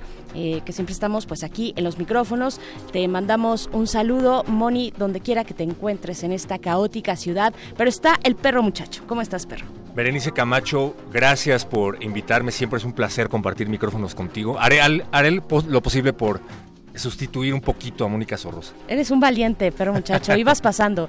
Tú ibas pasando por aquí y te dije, perro, ven, ven a la cabina y aquí estás. Y lo que acabamos de leer es el prólogo de este. Ustedes recordarán, bueno, que en el tema de las personas desaparecidas, pues un símbolo eh, eh, innegable, vaya, indeleble ya es el caso de, de Ayotzinapa. Y ustedes recordarán que entre tantas y tantas muestras y expresiones culturales y artísticas que se virtieron en aquel momento para apoyar esta lucha, pues está el proyecto de los 43 poetas por Ayotzinapa y lo que leímos al inicio es el prólogo, es el prólogo y es que hoy, eh, perro muchacho, vamos a estar hablando de varias cuestiones y entre ellas de las personas desaparecidas, pero en la Ciudad de México personas desaparecidas en la Ciudad de México. Esto eh, lo haremos con el colectivo, algunas integrantes familiares que están en búsqueda de este colectivo eh, hasta encontrarles CDMX. Estarán en unos momentos más por acá, pues hablando de esta problemática, porque, pero muchas veces eh, cuando hablamos de personas desaparecidas, nos trasladamos como a, otros, o en el imaginario, nos trasladamos a otros estados de la República que tal vez han tenido momentos de violencia muy fuerte, ¿no? Eh, y pienso en Tamaulipas, pienso en Guerrero, en fin, este, en tantos y tantos ya, Veracruz, en fin, muchos estados de la República, pero no caemos necesariamente en la Ciudad de México y es de lo que vamos a hablar el día de hoy, entre otras cosas. Sí, como si fuera algo que está lejano, como algo de lo que te enteras nada más escuchando este tipo de espacios, pero como bien dices, la realidad es que siempre está presente cada vez más cerca y más y más de lo que nosotros nos imaginamos. Por eso me, me pareció algo bastante pertinente el hecho de omitir por esta ocasión los nombres del texto, porque no nada más nos estaremos refiriendo a 43 ni a 200 mil, sino a una lista interminable, ¿no? que pasarían días y días y no terminarían, desafortunadamente. Pero gracias a estos esfuerzos que se están llevando a cabo y por eso es importante darles espacio. Y bueno, además a un año de Hertz Manero como fiscal general, Ana Lorena Delgadillo va a compartir un balance de su gestión y de las reformas judiciales y penales que propone. Así es, Ana Lorena Delgadillo, que es la directora de la Fundación para la Justicia y el Estado Democrático de Derecho, pues nos va a compartir su balance de eh, pues este primer año que se cumple de Alejandro Hertz Manero. Hoy que pues estamos en estos días, en estas horas, observando eh, la serie de reformas que propone Hertz Manero para la Procuración de Justicia, para las cuestiones penales también, pues es interesante. Hay que ponerle, sin duda, pues mucha atención a estos temas. Como verán esta noche en Manifieste, pues vamos con temas muy generales, muy amplios y, y también temas que, que, pues son de gran relevancia y que son eh, grandes deudas que tiene el gobierno y que tiene la sociedad para sí misma también en este país, ¿no? Me encanta que le digan manifieste, yo me había quedado en manifiesta. Es que le decimos... Me, gustan las tres, de hecho. Manifieste, manifiesta y manifiesto. Sí, es un diverso. poco... Exacto, es diverso y es como, pues, ¿cómo amaneciste hoy? ¿Con qué ánimo estás? Pues bueno, podemos decirle como ustedes quieran. Eh, al final de cuentas, este es su espacio y se pueden manifestar en redes sociales que son, ¿cuáles son, perro muchacho? Arroba R modulada en Twitter, en Facebook, Resistencia modulada. En unos momentos más vamos a estar platicando acerca de todos los tweets que nos hagan llegar y así como diverso es el nombre de este espacio, diversos son sus contenidos. Al final en Encuadra la gente de la revista Arquine va a platicarnos acerca de su nuevo número, el número 90 y de los resultados del concurso Mextrópoli, que también es algo que está muy, muy cerca de todos ustedes. A donde quiera que voltean hay arquitectura y hay arquitectura por parte de Arquine, en donde menos se lo esperan. Así es, arquitectura también, pues como se tiene que pensar la arquitectura que es desde el ámbito de lo social. Arquitectura no solamente para presumir, si lo podemos decir así, sino arquitectura para las personas, para los humanos, para las personas que queremos habitar cada vez eh, pues lugares, mejores lugares y pues bueno, de eso vamos a estar hablando con Arquine hacia el final. no el edificio del INE, ¿no? Que se estaba proponiendo, ¿te acuerdas de esta idea que tenía el INE de hacer un mega edificio súper lujoso, enorme? No, no ese tipo de arquitectura. Bien, Tampoco el Senado de la República. Ah, no, no. Que también, uff, que, que nos costó un ojo de la cara, este, no la estela del luz, también conocida o mejor conocida como... La suavicrema. La suavicrema, claro. Sí, sí, sí. Mucho que decir también de la arquitectura. Y pues bueno, todo lo que ustedes quieran comentar lo pueden hacer en nuestras redes sociales, arroba R modulada. Así nos encuentran en Twitter y Resistencia Modulada en Facebook, en Instagram, en YouTube. Y creo que ya, ¿no? Y en el 96.1 de FM. Y en www.radio.unam.mx. Vamos a ir con música. Esto que vamos a escuchar, pues bueno, es eh, por nuestro tema inicial de las personas desaparecidas y precisamente es del disco De Vuelta a Casa, otra de las expresiones que se hicieron en aquel momento, 2014, principios también de 2015, un disco colectivo de artistas mexicanos, pero también internacionales, que se llamó De Vuelta a Casa. Y lo que vamos a escuchar es de Lian Ventura. Eh, la canción es Hasta encontrarlos. Están en Manifieste.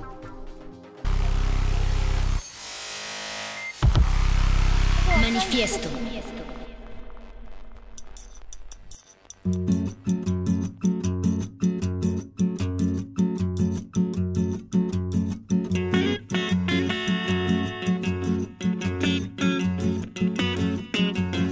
Cada pared que va cerrando el laberinto abre en mí la voluntad.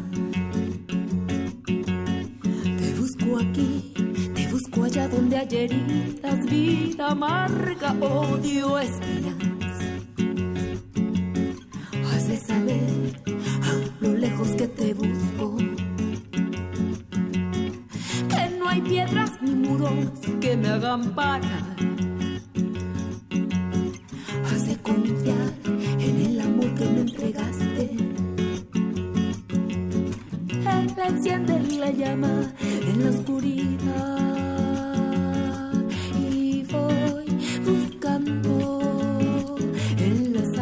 Otras manos. Y vamos, vamos, vamos, vamos, rompiendo hoy las paredes que nos quieren atrapar, enredar para agotarnos. Mas no descansaremos hasta encontrarnos, hasta encontrarnos, hasta encontrarnos. Hasta encontrarnos, hasta encontrarnos, hasta encontrarnos. Te busco aquí, te busco allá donde hay heridas, vida amarga, odio, espinas. Hace saber a lo lejos que te busco no hay piedras ni muros que me hagan para. Hace confiar en el amor que me entregaste. Él enciende la llama en la oscuridad y voy buscando enlazada otras manos y vamos, vamos, vamos, vamos rompiendo quieren atrapar, enredar para agotarnos, mas no descansaremos hasta encontrarnos,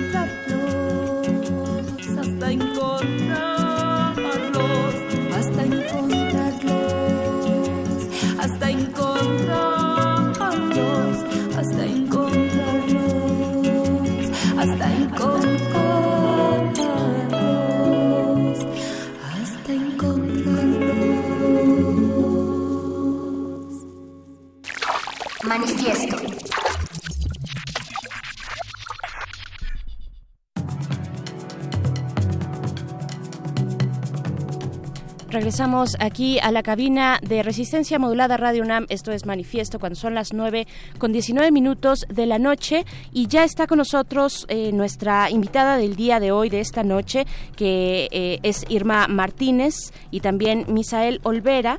Eh, ella, ella particularmente es integrante del colectivo Hasta Encontrarles CDMX, este que es un colectivo entre muchos otros que tiene versiones también para otros estados de la República, pero en este caso estaremos hablando de la Ciudad de México y pues te damos la bienvenida Irma, Irma Martínez, gracias por acompañarnos, por venir a compartir este pues todo toda este eh, esta experiencia, este este terrible momento que compartimos también como sociedad, ¿no? Que somos muchas las personas eh, que hemos estado atentos, atentas y son también muchos los familiares que están buscando a sus seres queridos. Muchas gracias, Irma.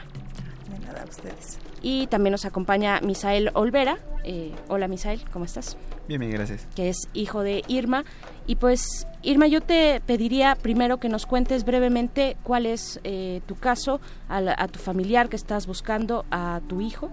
Eh, cuéntanos, por favor. Este, bueno, mi hijo se llama Felipe de Jesús Olvera Martínez. Él salió de casa el 3 de marzo de, del 2019. Este, pues a partir de ahí mm, he tocado muchas puertas. He tocado muchas puertas sin obtener respuesta. Sí.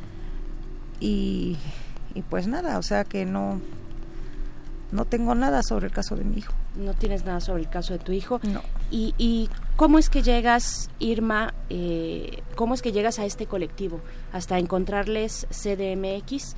Hace un momento nosotros, eh, Perro Muchacho y yo estábamos pues reflexionando un poco que generalmente cuando pensamos en personas desaparecidas pensamos en otros estados de la República, Sí, ¿no? En es. otros lugares Sí, donde han pasado tragedias muy muy grandes, muy importantes, pero no en la capital del país.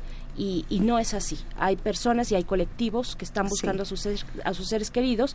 Es el caso de hasta encontrarles CDMX. ¿Cómo llegas tú a este colectivo? ¿Cómo, eh, eh, qu- quién, ¿Quién te avisa? ¿Quién te dice, oye, te puedes reunir con otras personas que están en tu misma situación? ¿Y qué ha significado para ti estar ahí? Bueno, yo llego a este colectivo este eh, por un taller.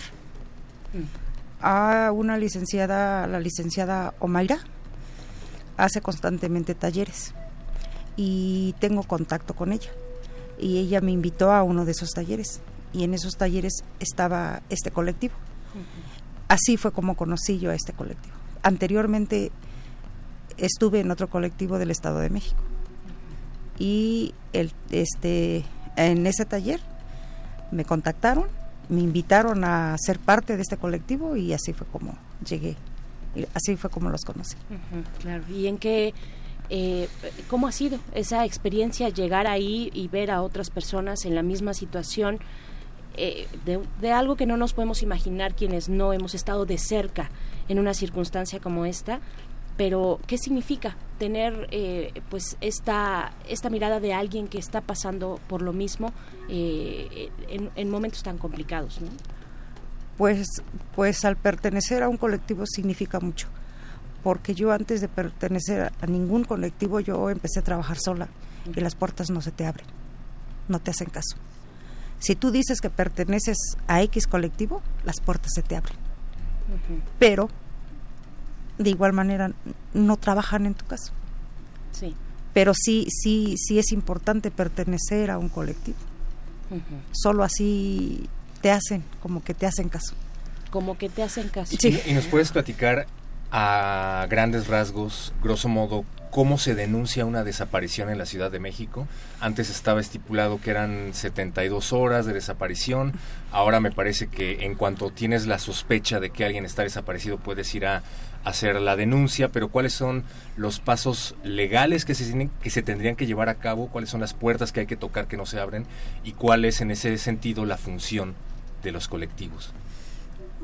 Bueno, en, el, en ese sentido, los colectivos, o sea, tú vas y pones tu denuncia. Este, vas, haces tu denuncia, este, te levantan la denuncia, te preguntan los hechos y todo. Y, y ahí te dicen ellos, ¿no? Que te van a, este, te hacen tu volante, este, pero tú te encargas de, De de- repartirlos, de pegarlos en tu colonia o en las estaciones de metro, hacer radiodifusiones también en radio, en televisión, pero tú lo haces, ellos no lo hacen, tú lo tienes que hacer. Ellos nada más te dan tu volante y tú te encargas de lo demás. Y en el sentido del, del colectivo es, es eso, que cuando tú llegas a un colectivo, este cambian las cosas. Bueno, es un decir que cambian las cosas porque pues no no hay mucho, ¿no? Y Las este, autoridades siguen sin hacer caso, sin responder, sin Sí. sin ser efectivas, Sí. ¿no? Pero llegas entonces a un colectivo y algunas cosas cambian, ¿no? Sí, en el sentido emocional, en el, en el sentido de, de, de que te animan, de que te dicen, estamos en esto, este, nos vamos a apoyar juntas y, y estamos caminando juntas. Claro. En ese sentido sí, sí cambia tu vida. y hacen mucho la labor que tendrían que estar llevando a cabo las autoridades, que es salir a Sí. buscar, que es eh, esto de repartir volantes, de Sí. estar aquí en los medios de comunicación. ¿Cuáles tendrían que ser esas actividades que tendría que llevar a cabo la autoridad? ¿Cuáles puertas no se abren, no, Irma? ¿Cuáles son esas puertas que uno toca en una circunstancia como esta y que nos están abriendo? ¿Quiénes son las autoridades? Eh, ustedes tuvieron el día de ayer una, una plática, una Sí. reunión con la fiscal de la Ciudad de Sí. México, Ahora eh, con fiscal, Er- ahora fiscal, con Ernestina Godoy. Eh, y hay otras autoridades, no solamente es ella, sino hay otras eh, autoridades a nivel de la Ciudad de México y a nivel federal, la atención a las víctimas, por ejemplo, la CEAP, que es a nivel federal, las fiscalías especiales para personas desaparecidas. ¿Cómo ha sido este camino para ti, Irma? Pues ha sido un poco difícil. Ha sido un poco difícil porque así como tú lo dices, ¿no? Sí hay otras instancias. En FIPEDE está el FIPEDE es la eh, eh, Fiscalía es el que antes era CAPEA. Ahora se llama FIPEDE. Y es la Fiscalía Especial de Ajá, para así para para, personas desaparecidas. para personas desaparecidas. Este pues ¿cómo te explico? Ya se me fue la. No, no te preocupes. Eh, tuvieron esta reunión. Sí. Tuvieron esta reunión con Ernestina Godoy. Sí. Eh, ten- tener, es, es importante tener una reunión con la fiscal de la Ciudad de México, ¿no? Eh, Sí. Como colectivo llegan ustedes y cuáles son las las exigencias. ¿Cuál, ¿Cómo se dio este diálogo? ¿Cómo es esta relación de llegar con la fiscal, de eh, hacer la petición de una reunión, Eh, ¿qué, ¿Qué es lo que pudiste ver ahí? ¿Cuál es la experiencia que nos puedes compartir de esto? Pues, pues mi, en mi punto de vista y eh, particular es, es difícil llegar con ella. No es fácil. Pero pues ya llegamos, logramos, hemos tenido dos reuniones con ella, que de hecho la de ayer no se llevó a cabo. Este no se llevó a cabo ¿por qué? No se llevó a cabo porque hizo la señora llegó uh, 20 minutos tarde de la cita. Después de la, de la cita que teníamos con ella. Y el fiscal de FIPEDE nunca llegó. El fiscal especial de personas desaparecidas en la Ciudad de México sí. no llegó a la reunión no con colectivos la, con el colectivo. de familiares. Ah, no ¿Estaban llegó. solamente ustedes? Estaba todo el colectivo, ¿Ustedes, estaban ajá. los M, los todos los MPs y estaba el secretario particular de del fiscal. Pero no queríamos esa reunión nada más con con el secretario. Nosotros queríamos al fiscal, porque siempre es lo mismo. O sea, siempre que vamos a una reunión siempre mandan al secretario, a la secretaria o al que sigue, ¿no? Pero nunca están los titulares. Entonces, este, pues sí, nosotros nos molestamos porque él no se presentó. Él ya tenía conocimiento de esa reunión con un mes y medio de anticipación y no se presentó. Entonces, sin el cambio, el, el representante de la comisión local de búsqueda de la Ciudad de México, este, él, él se le avisó a última hora y él se hizo presente. Él estuvo ahí. De la Y- Comisión de, de- de Búsqueda de la Ciudad de México. De la Ciudad de México. Me, me comentabas fuera del aire que en realidad le avisaron eh, a este representante de la comisión eh, una noche antes, ¿no? Y, si- y aún así, con todo se presentó. Que ese ya se es un, un problema en sí mismo, Sí. Irma, ¿no? Que no hay una coordinación entre No. las distintas autoridades que deberían estar atendiendo. ¿Qué otra cosa más importante tiene que hacer el fiscal de búsqueda si no es atender a los colectivos de, de familiares que están buscando, ¿no? ¿Cuáles son las exigencias que se plantearon ahí, Irma? Pues nosotros hem- siempre hemos exigido que, pues que trabajen en nuestros casos, que, que, hagan lo que les corresponde, porque yo a un año de la pérdida de mi, de la desaparición de mi hijo no tengo nada. Y así como está mi caso, están las- los casos de las demás compañeras. O sea, siempre es lo mismo. Esa es nuestra exigencia, que trabajen, que, que revisen nuestro, nuestras carpetas. Este, pedimos cambios y, y pues se logra así como que, pues ahí va, pero en realidad no trabaja. ¿Sobre qué se trabaja? Ya un poco para, para ir despidiendo esta eh, esta pues charla que te agradecemos mucho Irma porque pues hay que tener una valentía para salir para volver a contar de nuevo la historia estar eh, digamos otra vez pero es finalmente la lucha la lucha que tienen muchas familias Eh, sobre qué se está trabajando hay algún eh, algún padrón de personas desaparecidas cuáles son esos elementos que ustedes exigen eh, pu- más puntualmente Bueno, sí, es muy importante ese punto que, que tocas porque para eso está la comisión de víctimas. Tuvimos dos semanas antes de que se finalizara el año pasado, tuvimos una reunión con ellos y nos dicen que no tienen oficinas, que no tienen dinero, o sea, que no tienen presupuesto. Ellos son los que se van a encargar de hacer un, un levantar como un censo y, y, este y ellos se comprometieron con, con el colectivo, con las familias de los colectivos, no nada más con el mío, con los colectivos que hay en, dentro de la Ciudad de México, que se, que se iban a contactar con nosotros porque eh, para que lleven un registro. Ese, nos dan un número de registro y con ese, eh, con ese registro bajan las ayudas. Pero que no nos pueden dar apoyos porque no tienen dinero y porque no tienen personal y porque no tienen oficina. que porque son nuevos no Eh, por- exactamente, porque son nuevos. de reciente creación. Eh, sí, así es. Bien, pues, ¿cuál es, ¿cuál es el siguiente paso que tienen en este colectivo hasta encontrarles CDMX? ¿Qué es, eh, ¿Tienen alguna reunión próxima? Este, sí, tenemos este el 4 de febrero tenemos este otra reunión con Ernestina Godoy para ver este los avances que ha habido en nuestro caso, en nuestros casos. Entonces, pues si no vemos ningún avance, entonces pues no sé, veremos o buscaremos otra forma de ¿Cuántas personas son en el colectivo? siete familias. Son siete familias. Somos siete familias. Y hay otros colectivos aquí en la Ciudad de México. Sí, hay otros. mm, Este está el otro que se llama Hasta encontrarles. Igual CDMX. Y este no recuerdo otro, pero sí son varios. Sí. Son son son varios colectivos. Si yo me quisiera poner en contacto con alguno de ustedes, que creo que sería más valioso que ponerme en contacto con alguna autoridad a través de qué canales lo puedo hacer.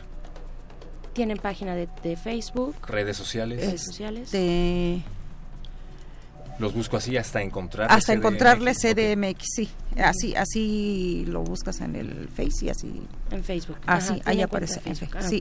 Muy bien, pues Irma Martínez, eh, integrante de este colectivo Hasta Encontrarle CDMX, que buscas desde el 3 de marzo de 2019 a Felipe de Jesús Olvera Martínez, tu hijo. Eh, está, gracias, gracias por compartirlo con nosotros. No, pues muchas siempre gracias a ustedes. es algo que, que tenemos que estar, eh, seguir exigiendo como sociedad, eh, en colectivo precisamente, de este caso y de los y de los miles que, de casos que, que existen en este país. Te agradecemos mucho. Irma. Muchas gracias a ustedes. Y hacemos el llamado a toda la resistencia a sumarse desde su trinchera a los colectivos, porque en cualquier momento podría ser cualquiera de nosotros, dejarlo de ver como algo lejano. Y si vemos que las autoridades no solo se lo toman a la ligera, sino que están incapacitadas para llevar a cabo los procesos de manera adecuada, pues entonces nosotros, como dice Berenice, tendremos que sumarnos a estos colectivos. Cualquier cosa que vean por allá, pónganse en contacto con hasta encontrarles CDMX, por favor. Gracias, Irma Martínez, Misael, muchas gracias también. Muchas gracias. Muchas gracias a ustedes por escuchar.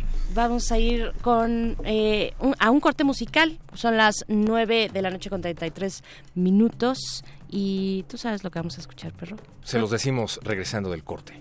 Bueno, vamos. Manifiesta.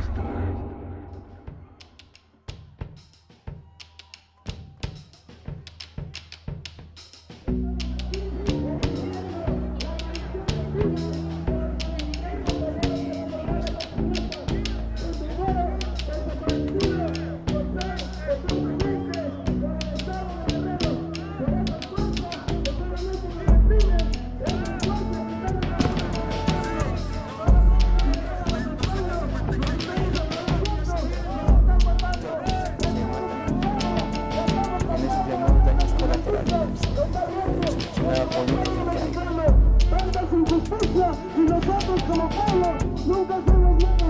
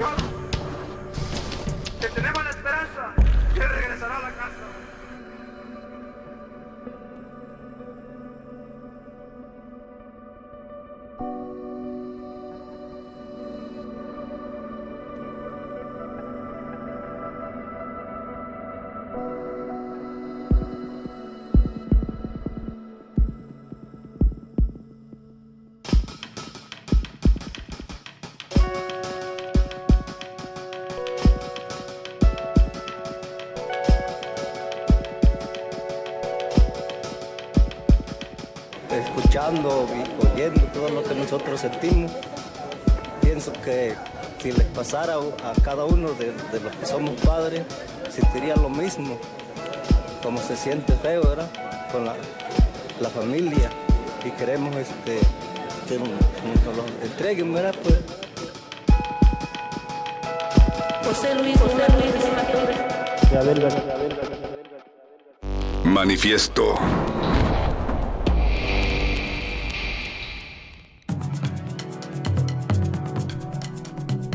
Escuchábamos un día más de, de, vuelta a casa, proyecto del disco relacionado con los desaparecidos de Ayotzinapa que mencionábamos al inicio. Estábamos hablando acerca de desapariciones y desapariciones forzadas de las que no únicamente se llevan a cabo en las zonas rurales o en las zonas más violentas del país, sino a donde quiera que nos vamos a parar, que desde, de hecho, a donde quiera que nos vamos a parar ya es considerada una zona violenta del país, señora Berenjena. Pues en eso estamos, perro muchacho. Y fíjate que, bueno, en, en los temas venimos de, de hablar de, de, familiares organizadas, or, eh, familias organizadas en colectivos para encontrar a sus seres queridos. Pues eh, tiene que ver, por supuesto, la Procuración de Justicia. Eh, y ya está en la línea Ana Lorena Delgadillo, quien es directora de la Fundación para la Justicia y el Estado Democrático de Derecho, porque a través de esta fundación, bueno, ellos hicieron un informe, un informe para hacer un balance del primer año del fiscal general Alejandro Hertz Manero y pues te damos la bienvenida Ana Lorena Delgadillo. ¿Cómo estás? Buenas noches. Hola Berenice, hola Héctor, muchas gracias por la invitación hola. y órdenes. Gracias, Ana Lorena. Pues la verdad es que lo que queremos es escuchar lo que tienen que decir, el balance que han que han eh, pues logrado en este en esta especie de informe que han titulado a un año de justicia y autonomía de la Fiscalía de México este pues dinos por favor cómo cómo cómo le entramos a este tema cuando tenemos además actualmente pues esta serie de reformas que envía el fiscal eh, y pues que bueno también muchos especialistas eh, en, en, temas judiciales han dicho pues esto parece una contrarreforma. Eh, ¿qué, ¿qué, nos puedes decir tú Sí, pues miren, eh, varias organizaciones de la sociedad civil, entre ellas la Fundación para la Justicia, -huh. en la cual yo trabajo, Hicimos un balance del primer año de gestión del de fiscal Gertz Manero a la luz de las obligaciones que le establece la todavía actual eh, ley orgánica de la Fiscalía General de la República, ¿no? Uh -huh. Entonces, eh, eh, nosotros lo que empezamos haciendo fue primero diciendo, pues, cuáles habían sido las bondades, digamos, de una nueva ley orgánica que, como tú sabrás, Berenice, con ustedes hemos venido platicando esta nueva ley orgánica que, que pues, tiene muy poco de haber sido aprobada. Uh -huh. este, es producto de un trabajo con sociedad civil, con académicos, con víctimas, con empresarios, este, que, que, que fue producto también de una reflexión profunda y un trabajo conjunto con el gobierno federal recién inició el año pasado, ¿no? Uh -huh. y, y, y, lo que lo que la reflexión que hacíamos es que se tenía que cambiar el modelo de la de, de gestión, el modelo de organización y el modelo de investigación de la fiscalía, pues porque el que se estaba aplicando no estaba funcionando y tampoco era acorde un sistema acusatorio. Entonces, bueno, se exhibe la nueva ley orgánica, se trae una nueva manera de organizarse, ya no, por ejemplo, por delitos, sino por fenómeno criminal, este, pensando que no es solamente el Ministerio Público, eh, la persona del Ministerio Público el que tiene que investigar, sino que tiene que haber un equipo. Eh, se ponen eh, mecanismos que permiten tener mayores equilibrios al interior de la Fiscalía, eh, con intervención también de mecanismos ciudadanos, en fin, o sea, es una ley que creemos que podría ser un inicio para cambiar el modelo. Ese es el primer balance que se hace. Eh, en la segunda parte eh, empezamos pues a ver cuáles habían sido las obligaciones de la de la de la fiscalía y, y, digamos la primera parte que nos parece preocupante que destacamos en el informe pues es cómo fue el propio nombramiento del fiscal general no que fue un nombramiento express que volvimos a ver que no hubo un real escrutinio público que se limitó muchísimo la participación ciudadana y que finalmente tampoco se garantizó que quien, quien quedó al frente de la Fiscalía General fuera totalmente autónomo del Ejecutivo Federal, ¿no? Uh -huh, claro. eh, otra parte del análisis eh, que, que, destacamos es después cómo fueron los nombramientos de los fiscales especiales, la fiscal de Derechos Humanos, la fiscal anticorrupción, que ahí concretamente lo que señalamos pues es que se viola la Constitución y se viola la propia ley orgánica para los nombramientos debido a que no hubo convocatoria, no hubo una publicidad del perfil, no hubo escrutinio, no hubo participación ciudadana, no hubo transparencia. De hecho, hay amparos promovidos en contra de estos nombramientos y cero participación del Senado, ¿no? Uh -huh. Y la otra parte tiene que ver con un- una herramienta que consideramos que es muy importante, no solamente como un mecanismo de control, sino para que sepamos como ciudadanos que, a qué se dedica, a qué se está dedicando la Fiscalía General, en qué se va a ocupar, que es el famoso plan de persecución penal.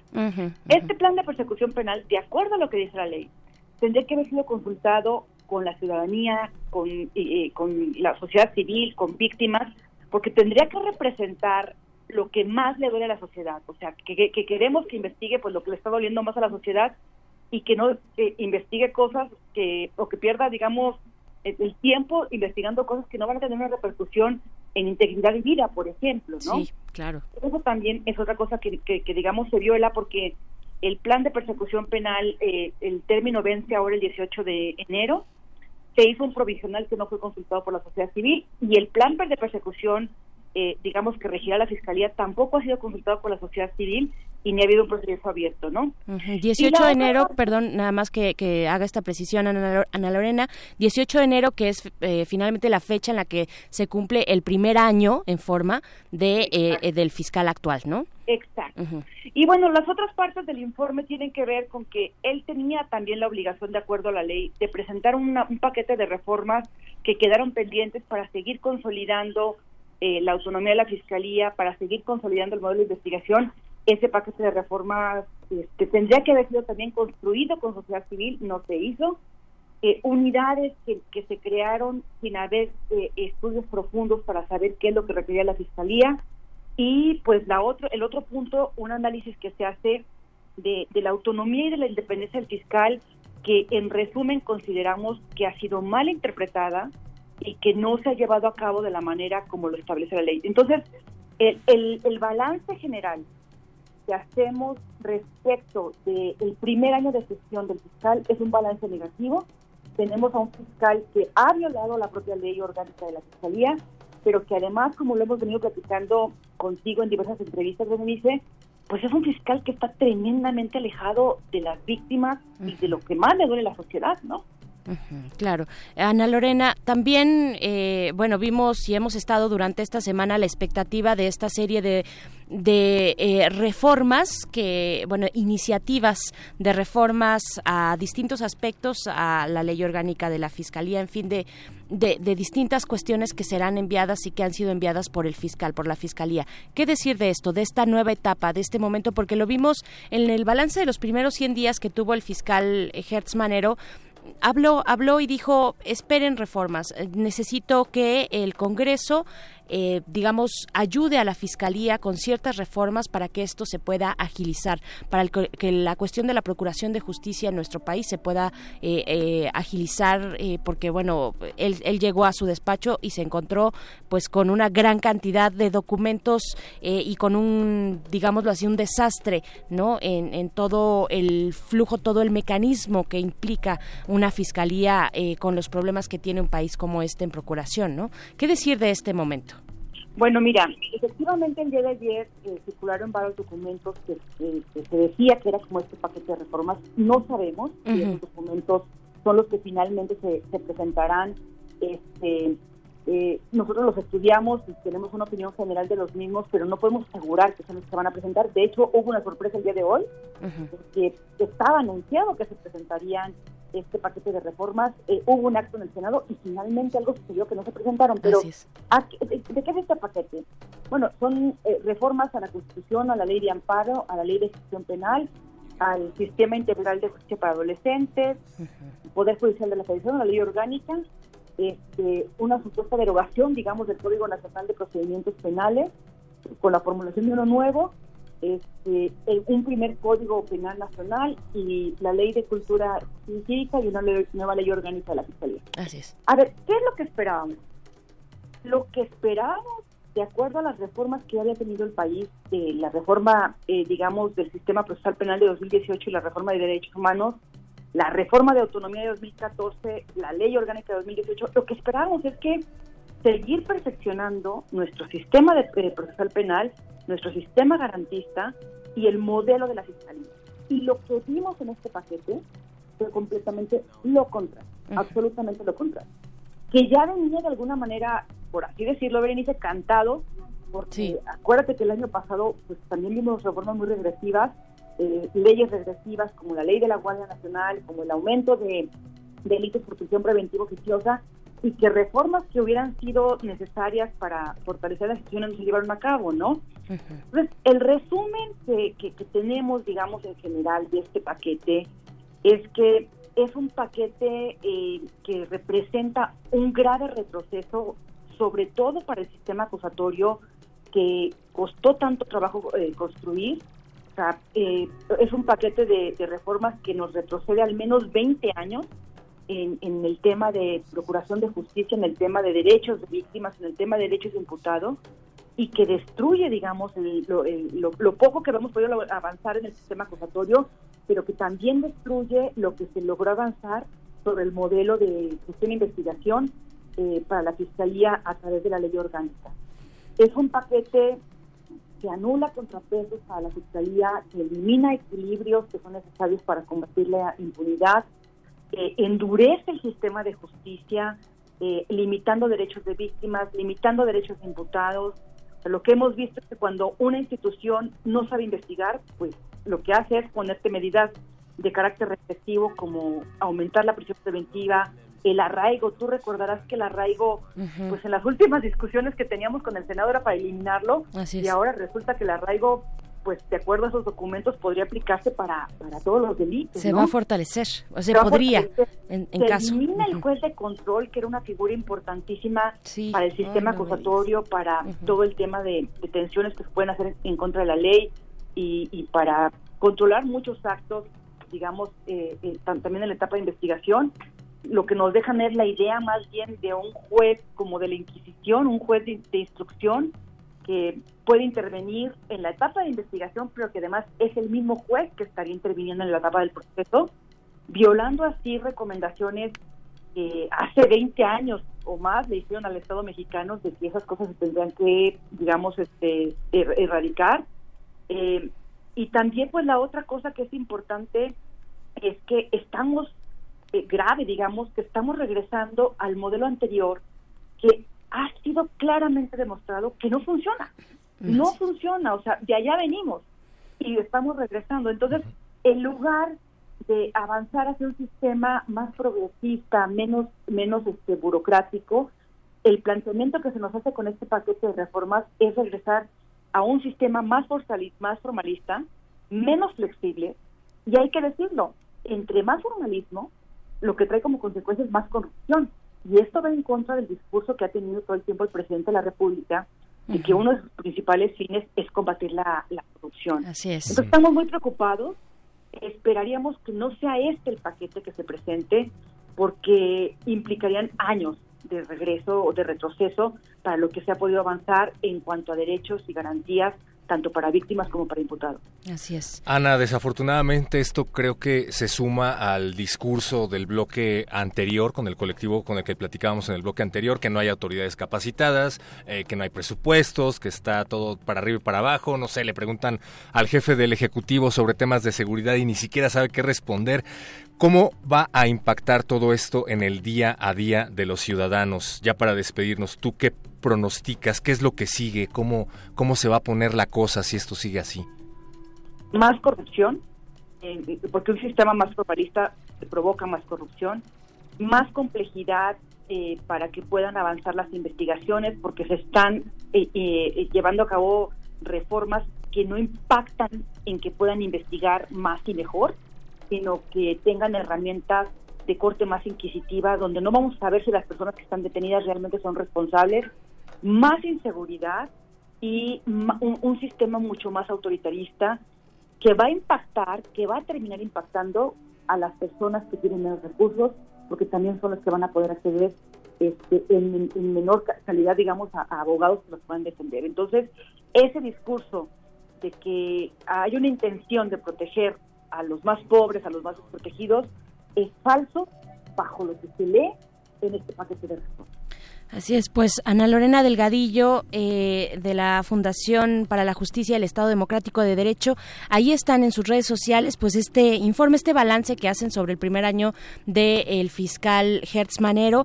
Te agradecemos mucho, Ana Lorena. Estaremos volviendo una y otra vez contigo y con otros eh, colectivos también, con otras organizaciones que están muy pendientes de lo que puede ocurrir en términos de justicia, eh, en términos también, pues de estas de estas reformas. Todavía no sabemos con exactitud cómo vendrán, pero hay que estar muy atentos y atentas. Y te agradecemos mucho, Ana Lorena. Te mandamos un abrazo. No, muchísimas gracias a ustedes, Berenice y Héctor, y pues hay que cuidar lo que hemos ganado. hay que estar muy atentos porque esos son los derechos de todas y todos los ciudadanos. Sin duda. Hay que cuidar Sin duda. Muchas gracias, Ana. Hay que cuidarlos. Gracias a ustedes. Hasta pronto. y, y, para recordar un poco, eh, perro muchacho, nos vamos a ir ahorita con, con algo de música, pero para recordar un poco de lo que estamos hablando, hay que volver a ver este documental eh, de Presunto Culpable. De eso estamos hablando. Ah, sí. Ajá, de, es difícil, pero, vaya, pero hay, matices de ahí que podríamos bien eh, estar pensando si es que esto pasara de la manera en la que se temen o algunos colectivos pudieran temer algunos elementos de eso, esa angustia que se tiene frente a la justicia, eh, eh, es, es, lo que podríamos empezar a ver de nuevo, si es que esto va avanzando en el sentido que nos comentaban a Lorena, de estos documentos pues que ya llegan al Senado, todavía no sabemos, es una versión que estuvo por fuera, así es que bueno, eh, no hay que quitarle el dedo del renglón y vamos a ir con música. Vamos a ir con lo siguiente que les vamos a decir regresando. ¿De qué se trata? ¿Sí? Me encanta. Regresando les decimos.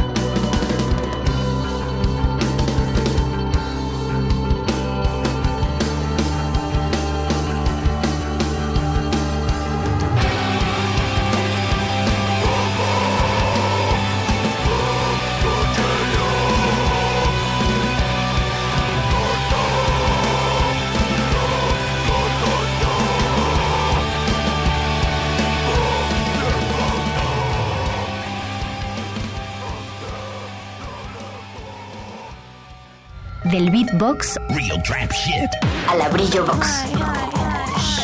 Recomendaciones culturales dentro y fuera del museo. Encuadra.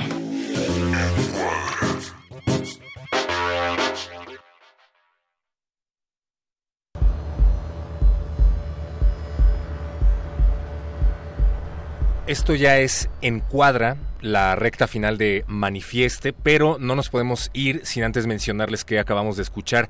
Se trata de A Merced de las Bestias, de la banda Morir Soñando. El disco se llama Centro de Acopio Sonoro Volumen 1 y nos dice el equipo de producción que se trata de un colectivo integrado por alumnos de la Ibero. Ajá, estudiantes y colaboradores de Ibero 99. Estudiantes y colaboradores de Ibero 99. Muy bien. Sí y que vino a partir de lo que pasó en el sismo de 2017, que por cierto, el próximo lunes va a haber un mega simulacro. Hay que estar atentos y con los nervios bien controlados eh, a las después de- después le decimos bien la hora porque ahorita este, no estoy tan segura, pero vamos a tener a las 11 de la mañana. Sí, sabía que era a las 11, no quería equivocarme, pero a las 11 y bueno, esto se hizo en colaboración con eh, distintos eh, pues estudiantes, también colaboradores de 99. Eh, saludos a nuestros compañeros de la radio universitaria por allá también, eh, perro. Y vamos a hablar, vamos a hablar antes de despedirnos de Arquine y de una convocatoria interesante que queremos compartirles. Así es, para los que no estén familiarizados con Arquine, se trata de la revista de arquitectura por excelencia que tiene la intención de construir un espacio de discusión a través de la participación abierta de cada uno de los ciudadanos, porque la arquitectura está conformada no únicamente por quienes la ejecutan, sino por quienes la viven. Y este jueves 16 de enero a las 7 de la noche se va a celebrar en Lucerna número 32 en la colonia Juárez el Arquine Jams número 22. Arquine Jams número 22 en donde toda la arquitectura es efímera. Es una discusión, Berenice, en donde van a participar varias figuras de la arquitectura mexicana y de todo el mundo porque Arquine convoca a gente de todas latitudes. En esta discusión van a participar Alberto Oderis, Tania Tobar, Sandra Calvo y Ana Adrià. En esa misma ocasión se van a anunciar los ganadores del concurso Arquine número 22, Pabellón Mextrópoli 2020, que es un concurso anual convocado por Arquine para intervenir espacios de la ciudad. Así es que estén pendientes, la entrada es libre y favor de confirmar su participación a difusión arroba arquine.com. Recuerden, Lucerna número 32, Colonia Juárez, a las 7 de la noche, mañana jueves 16 de enero. Más información en las redes de Resistencia Modulada. Así es, y con esto nos vamos a despedir con esta invitación de la revista Arquine. Recuerden, jueves 16 de enero, 7 de la tarde, en Lucerna 32, Colonia Juárez, aquí en la Ciudad de México. Nos despedimos ya. Este manifiesto llegó a su punto final, un manifiesto eh, pues eh, que estuvo con cierta densidad, pero también con temas muy importantes y pues les agradecemos Agradecemos mucho eh, su escucha y también a quienes están del otro lado del cristal. El señor Agustín Muli en los controles, Alba Martínez sigue en la continuidad, Oscar Sánchez el voice en la producción ejecutiva y también por ahí anda el Betoques. Gracias, perro muchacho. Muchísimas gracias, señora Berenjena. Me encanta venir a este espacio. Siempre hay que ver, vernos a los ojos. Los dejamos con algo de Sotomayor. Esto es Resistencia Modulada. Sigan en sintonía con Radio Una. Adiós.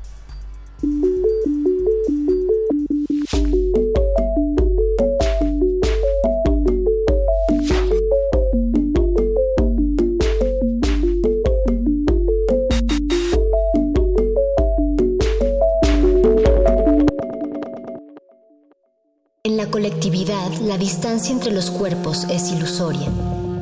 Pero en esa distancia está nuestro manifiesto.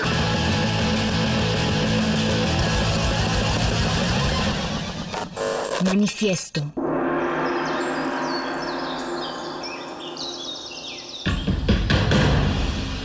Como dijo el sabio Playlist Zoo, el viaje de las mil canciones empieza siempre con la primera reproducción.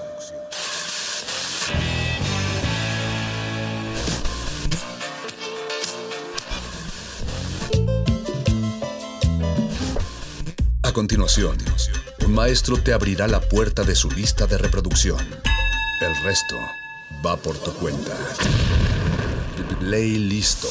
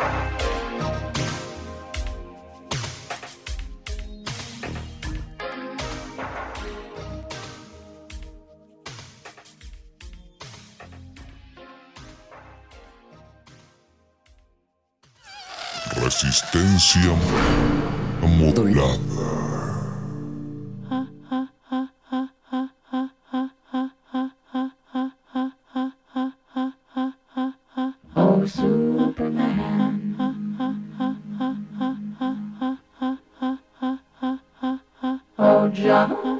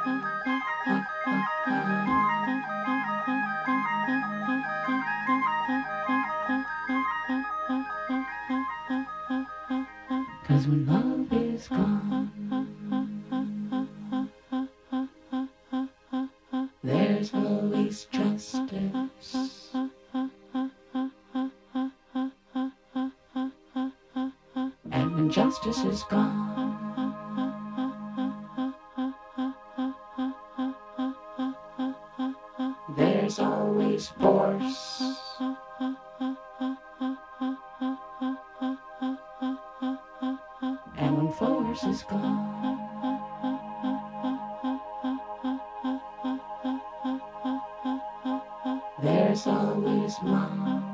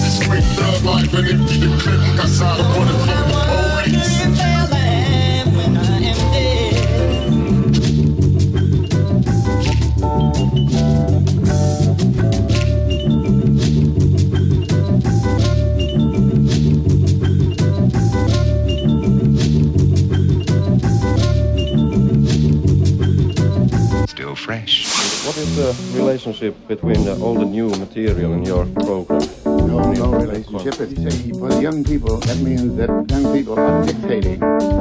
They are the dictators or the dictatresses of today as far as the arts is concerned. And this is not true. The young people are the people who are buying because they are told to buy. And they cannot buy what is not pressed. And there's a little man known as sales manager who tells them how many millions are pressed.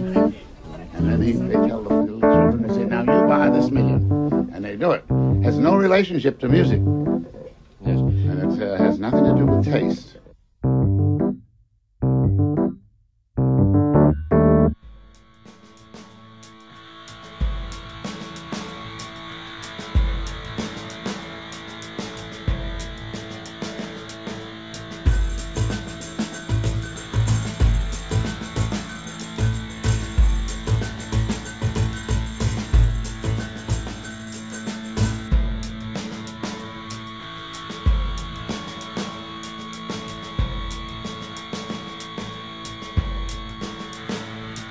Our sleep as we speak.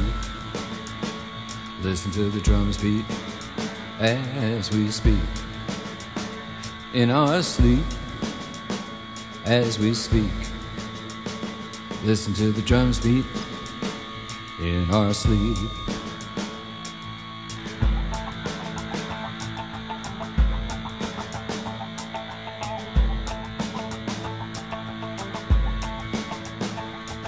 In sleep as we speak. Listen to the drums beat as we speak. As we speak in our sleep. Listen to the drums beat in our sleep. In our sleep as we speak. Listen to the drums beat as we speak. In our sleep as we speak. Listen to the drums beat in our sleep.